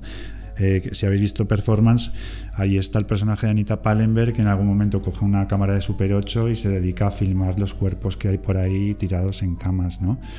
En Performance, el ambiente bohemio este de la estrella de rock, con una cama donde están todo rato cuerpos andróginos por ahí tirados, esto eh, intuyo que a Zulueta esto le visto en esa época de los años 70 eh, cuando España estaba aún en la agonía franquista, una España gris con nula sensibilidad pop, eh, para Zulueta esto era vamos, cine total, ¿no? Porque era Mick Jagger con esa cultura pop británica, en fin. Eh, y él se apropió, evidentemente. O sea, yo veo a Anita Pallenberg con la cámara de Super 8 delante del espejo y es que recuerda un montón a Cecilia Roth. A ver, y el guiño más evidente es que Cecilia Roth en Arrebato se llama Anna Turner, como Turner en, es el personaje de Mick Jagger, ¿no? Vamos, que no voy a convencer a nadie porque la cosa es así, o sea, es, evidente, ¿no? Y entonces en Arrebato vemos como. Eh, eh, se cuenta esta historia de un director de cine que hace películas de género, de terror, y eh, un día eh, conoce a través de una amiga a un superachista loco que, bueno, que vive en su mundo popular, que es Will More, Pedro P. Y entonces va a ser este encuentro, ¿no? El que finalmente eh, este juego de identidades, eh, lo que va a suceder es que como pasa en performance, se van a, fusionar. Entonces, bueno, el mismo aspecto de Pedro P, con ese abrigo, ese pelo, recuerda al gángster cuando lo travisten con la peluca y le ponen abrigos y ropas así holgadas y demás. Entonces, Nando, no hablas, no te interesa lo que estoy contando. Sí, sí, me interesa mucho, claro. Lo que pasa es que yo no había relacionado las dos películas porque no había visto Performance. Pues yo desde que vi Performance me di cuenta claramente, además todo el mundo sabe que Zulueta era un amante de la música pop, de los Beatles en concreto, seguramente los Rolling también, y, y que para él ver este ambiente de drogadicción, eh, de de, vivir la sexualidad de una manera supernatural, sin darle importancia a tu orientación sexual. Y esto yo lo veo muy zulueta, ¿no? Entonces entiendo que para él, a nivel como cine y como, como digamos, eh, referente para lo que era su propia vida, yo creo que la película le vino muy bien, ¿no? Entonces él se apropió muy sabiamente de algunas cosas, ¿no? Incluso el, el desenlace de la película eh, tiene mucho de performance. Bueno, lo voy a contar, pero escucha, Nando, ¿tú no te ha pasado a veces escuchando Vigilante? Es que esto a mí me ha pasado. Quiero saber si a ti, no, te lo había preguntado. Sucede que yo estoy editando el programa y de repente hay unos vacíos de sonido que duran como un segundo o dos. Yo a veces, muy pocas veces lo he oído. Es como que se corta la, Pero lo notas, el audio. cuando tú estás escuchando el programa, de repente hay como... No de hecho, no, sé si es cosa del... De, a veces he pensado que era mi móvil, incluso mis cascos. Porque mm, ya, pues yo cuando lo estoy editando es que no es siquiera como sé que se oiga un ruido de, de fondo, es que es un silencio absoluto. Mm. Es un vacío. Es como, como lo que dice Wilmore con su Pedro Peck, que parece como que la cámara se ha negado a fotografiar, pues a mí cada vez que estoy editando y pasa esto, lo que pienso es que el programa se ha, negado a registrar el sonido. Y entonces a mí esto ahora, en este marco de la síndrome de Fedora, me ha llevado a pensar que fíjate que esto que estamos hablando, que nos va a llevar a que en algún, algún día estos silencios, estos espacios en blanco se van a hacer más y más grandes y lo que va a pasar es que tú y yo nos vamos a fusionar como pasa al final de Arrebato con Pedro P. y José Sirgado, se fusionan y se quedan para siempre en el otro lado, en la parte de la, del cine total de la cámara. Entonces tú y yo nos vamos a quedar en, vigilante. En, en Esto a mí me acojona un poco, ¿eh? también te digo. A mí me parece una idea maravillosa. O sea, me parece muy guay y yo todo lo relaciono con las pelis que me gustan y para mí esto es muy... Mira, se me ha puesto el, el, vello de punta ahora mismo. Joder, me encanta. Pues, pues sí, pues, pues esto nos va a pasar un día. Y como dice Will More, el placer está en el otro lado. Es que es verdad, el mundo este es muy prosaico y muy aburrido. Entonces, que nos pase esto es lo mejor que nos puede pasar. En las ondas, hablando siempre de cine. Pero bueno, ya entonces, eh, para ir terminando, eh, lo que hace Zulueta es incluir, si en performance vemos que hay un gran despliegue de drogas y tal, eh, considera primero el cine es como una droga más, ¿no? Y luego al final, cuando las identidades de Pedro P y de José Sirgado pasa esto, esto me lo contaste tú, que a veces Pedro P claramente es una versión de Zulueta, digamos, infantil, aquella que está muy entregado aún al cine o a la vida como un juego, al cine como parte, como su juego favorito, su juguete favorito, y es la persona que es el niño. Que todavía se permite jugar con eso, sí que le afecten las condiciones ¿no? sociales, digamos. Claro, es una persona que se niega a crecer, de hecho él eh, lo, lo comenta en algún diálogo que, que vamos, que no habla de los adultos como de esos seres, ¿no? Entonces José Sirgado es el zulueta adulto que se ha tenido que integrar en el mundo del trabajo eh, y que, bueno, también tiene problemas con las drogas y tal, pero Zulueta tampoco lo muestra como tan dramáticamente eso. Pero entonces, eh, para mí claramente Pedro P y José Sirgado es Zulueta mismo desdoblado. Y esto lo digo así porque, bueno, habrá quien diga, ¿qué estás diciendo? ¿O tú Zulueta no querías decir eso? Bueno, para mí esto es así. Zulueta es Pedro P y es Sirgado. Entonces, esta relación de los dos y este sondeo que se llevan de a ver tú por dónde, si te gusta el cine tanto como a mí o a ti que te provoca el arrebato, eh, lo, que, lo que sucede es, es eh, hay una identificación entre los dos y el final posible de la película es como el gángster y, y la estrella del rock se van a fusionar Aquí en Arrebato también se van a fusionar y hay planos en los que al final cuando Poncela visita el apartamento de Wilmore y ve lo que ha grabado, bueno, la cámara está como que tiene vida propia y proyecta unas imágenes en las que se ven superpuestos los rostros de, de Wilmore y el suyo, el de Poncela. Esto está igualito en, performance cuando Mick Jagger mira al gángster y lo que ve es su cara superpuesta a la, a la del otro. Esto está igual. Entonces, lo bonito es como al final eh, Eusebio Poncela se da cuenta de que es real todo lo que le cuenta el otro en las cintas y decide entregarse a esa performance final, que aquí en este caso es ponerse delante de la cámara de Super 8 para dejar que el fotograma rojo se lo trague. Y efectivamente sucede, cuando esto sucede, además vemos eh, eh, la cámara de Super 8 apuntando a Eusebio Poncela y cuando él se entrega se sube las mantas así en un plano que además está copiado también de performance porque cuando James Fox mata al, al antiguo amigo de la infancia, el amigo de la infancia está en la cama y también se sube las mantas hasta la cabeza. Es igual. Se sube es igual, lo he mirado y es igual. o sea, detalles tan pequeños como ese, Zulueta los... Y además, entonces no tenías la película en DVD en casa. O sea, él iba al cine y la veía, y seguramente en Londres, porque en España esa peli no se podía ver. Hombre, se lo vi allí, claro. Claro, entonces detalles como ver eso, ¿no? Como, y el gesto de subirte la manta a la cabeza, eso está, Eusebio Poncela se sube la manta a la cabeza y entonces, ¡pum!, llegan los fotogramas rojos, se oyen unos disparos, como sucede cuando James Fox dispara a Mick Jagger, y entonces, ¡pum!, se van al otro lado. Se va al otro lado con Will More, a donde está lo divertido. Y la performance final es esa, se han fusionado los dos. Se han fusionado y les ha absorbido. El adulto y el joven en un sitio donde pueden ser felices. Hmm. Entonces esto es muy guay. ¿Qué te parece? Pues me parece una idea genial. Yo no había leído nada parecido entre estas dos pelis, la verdad. Pues bueno, es evidente, ya digo, desde el mismo nombre de Turner hasta mm, que comparten Cecilia Roth y Mick Jagger, y bueno, es evidente, ¿no? Y el, título incluso performance como una sola palabra y arrebato que también es una palabra. Es como hay un juego muy para mí muy evidente y espero que si lo estáis escuchando que nos digáis luego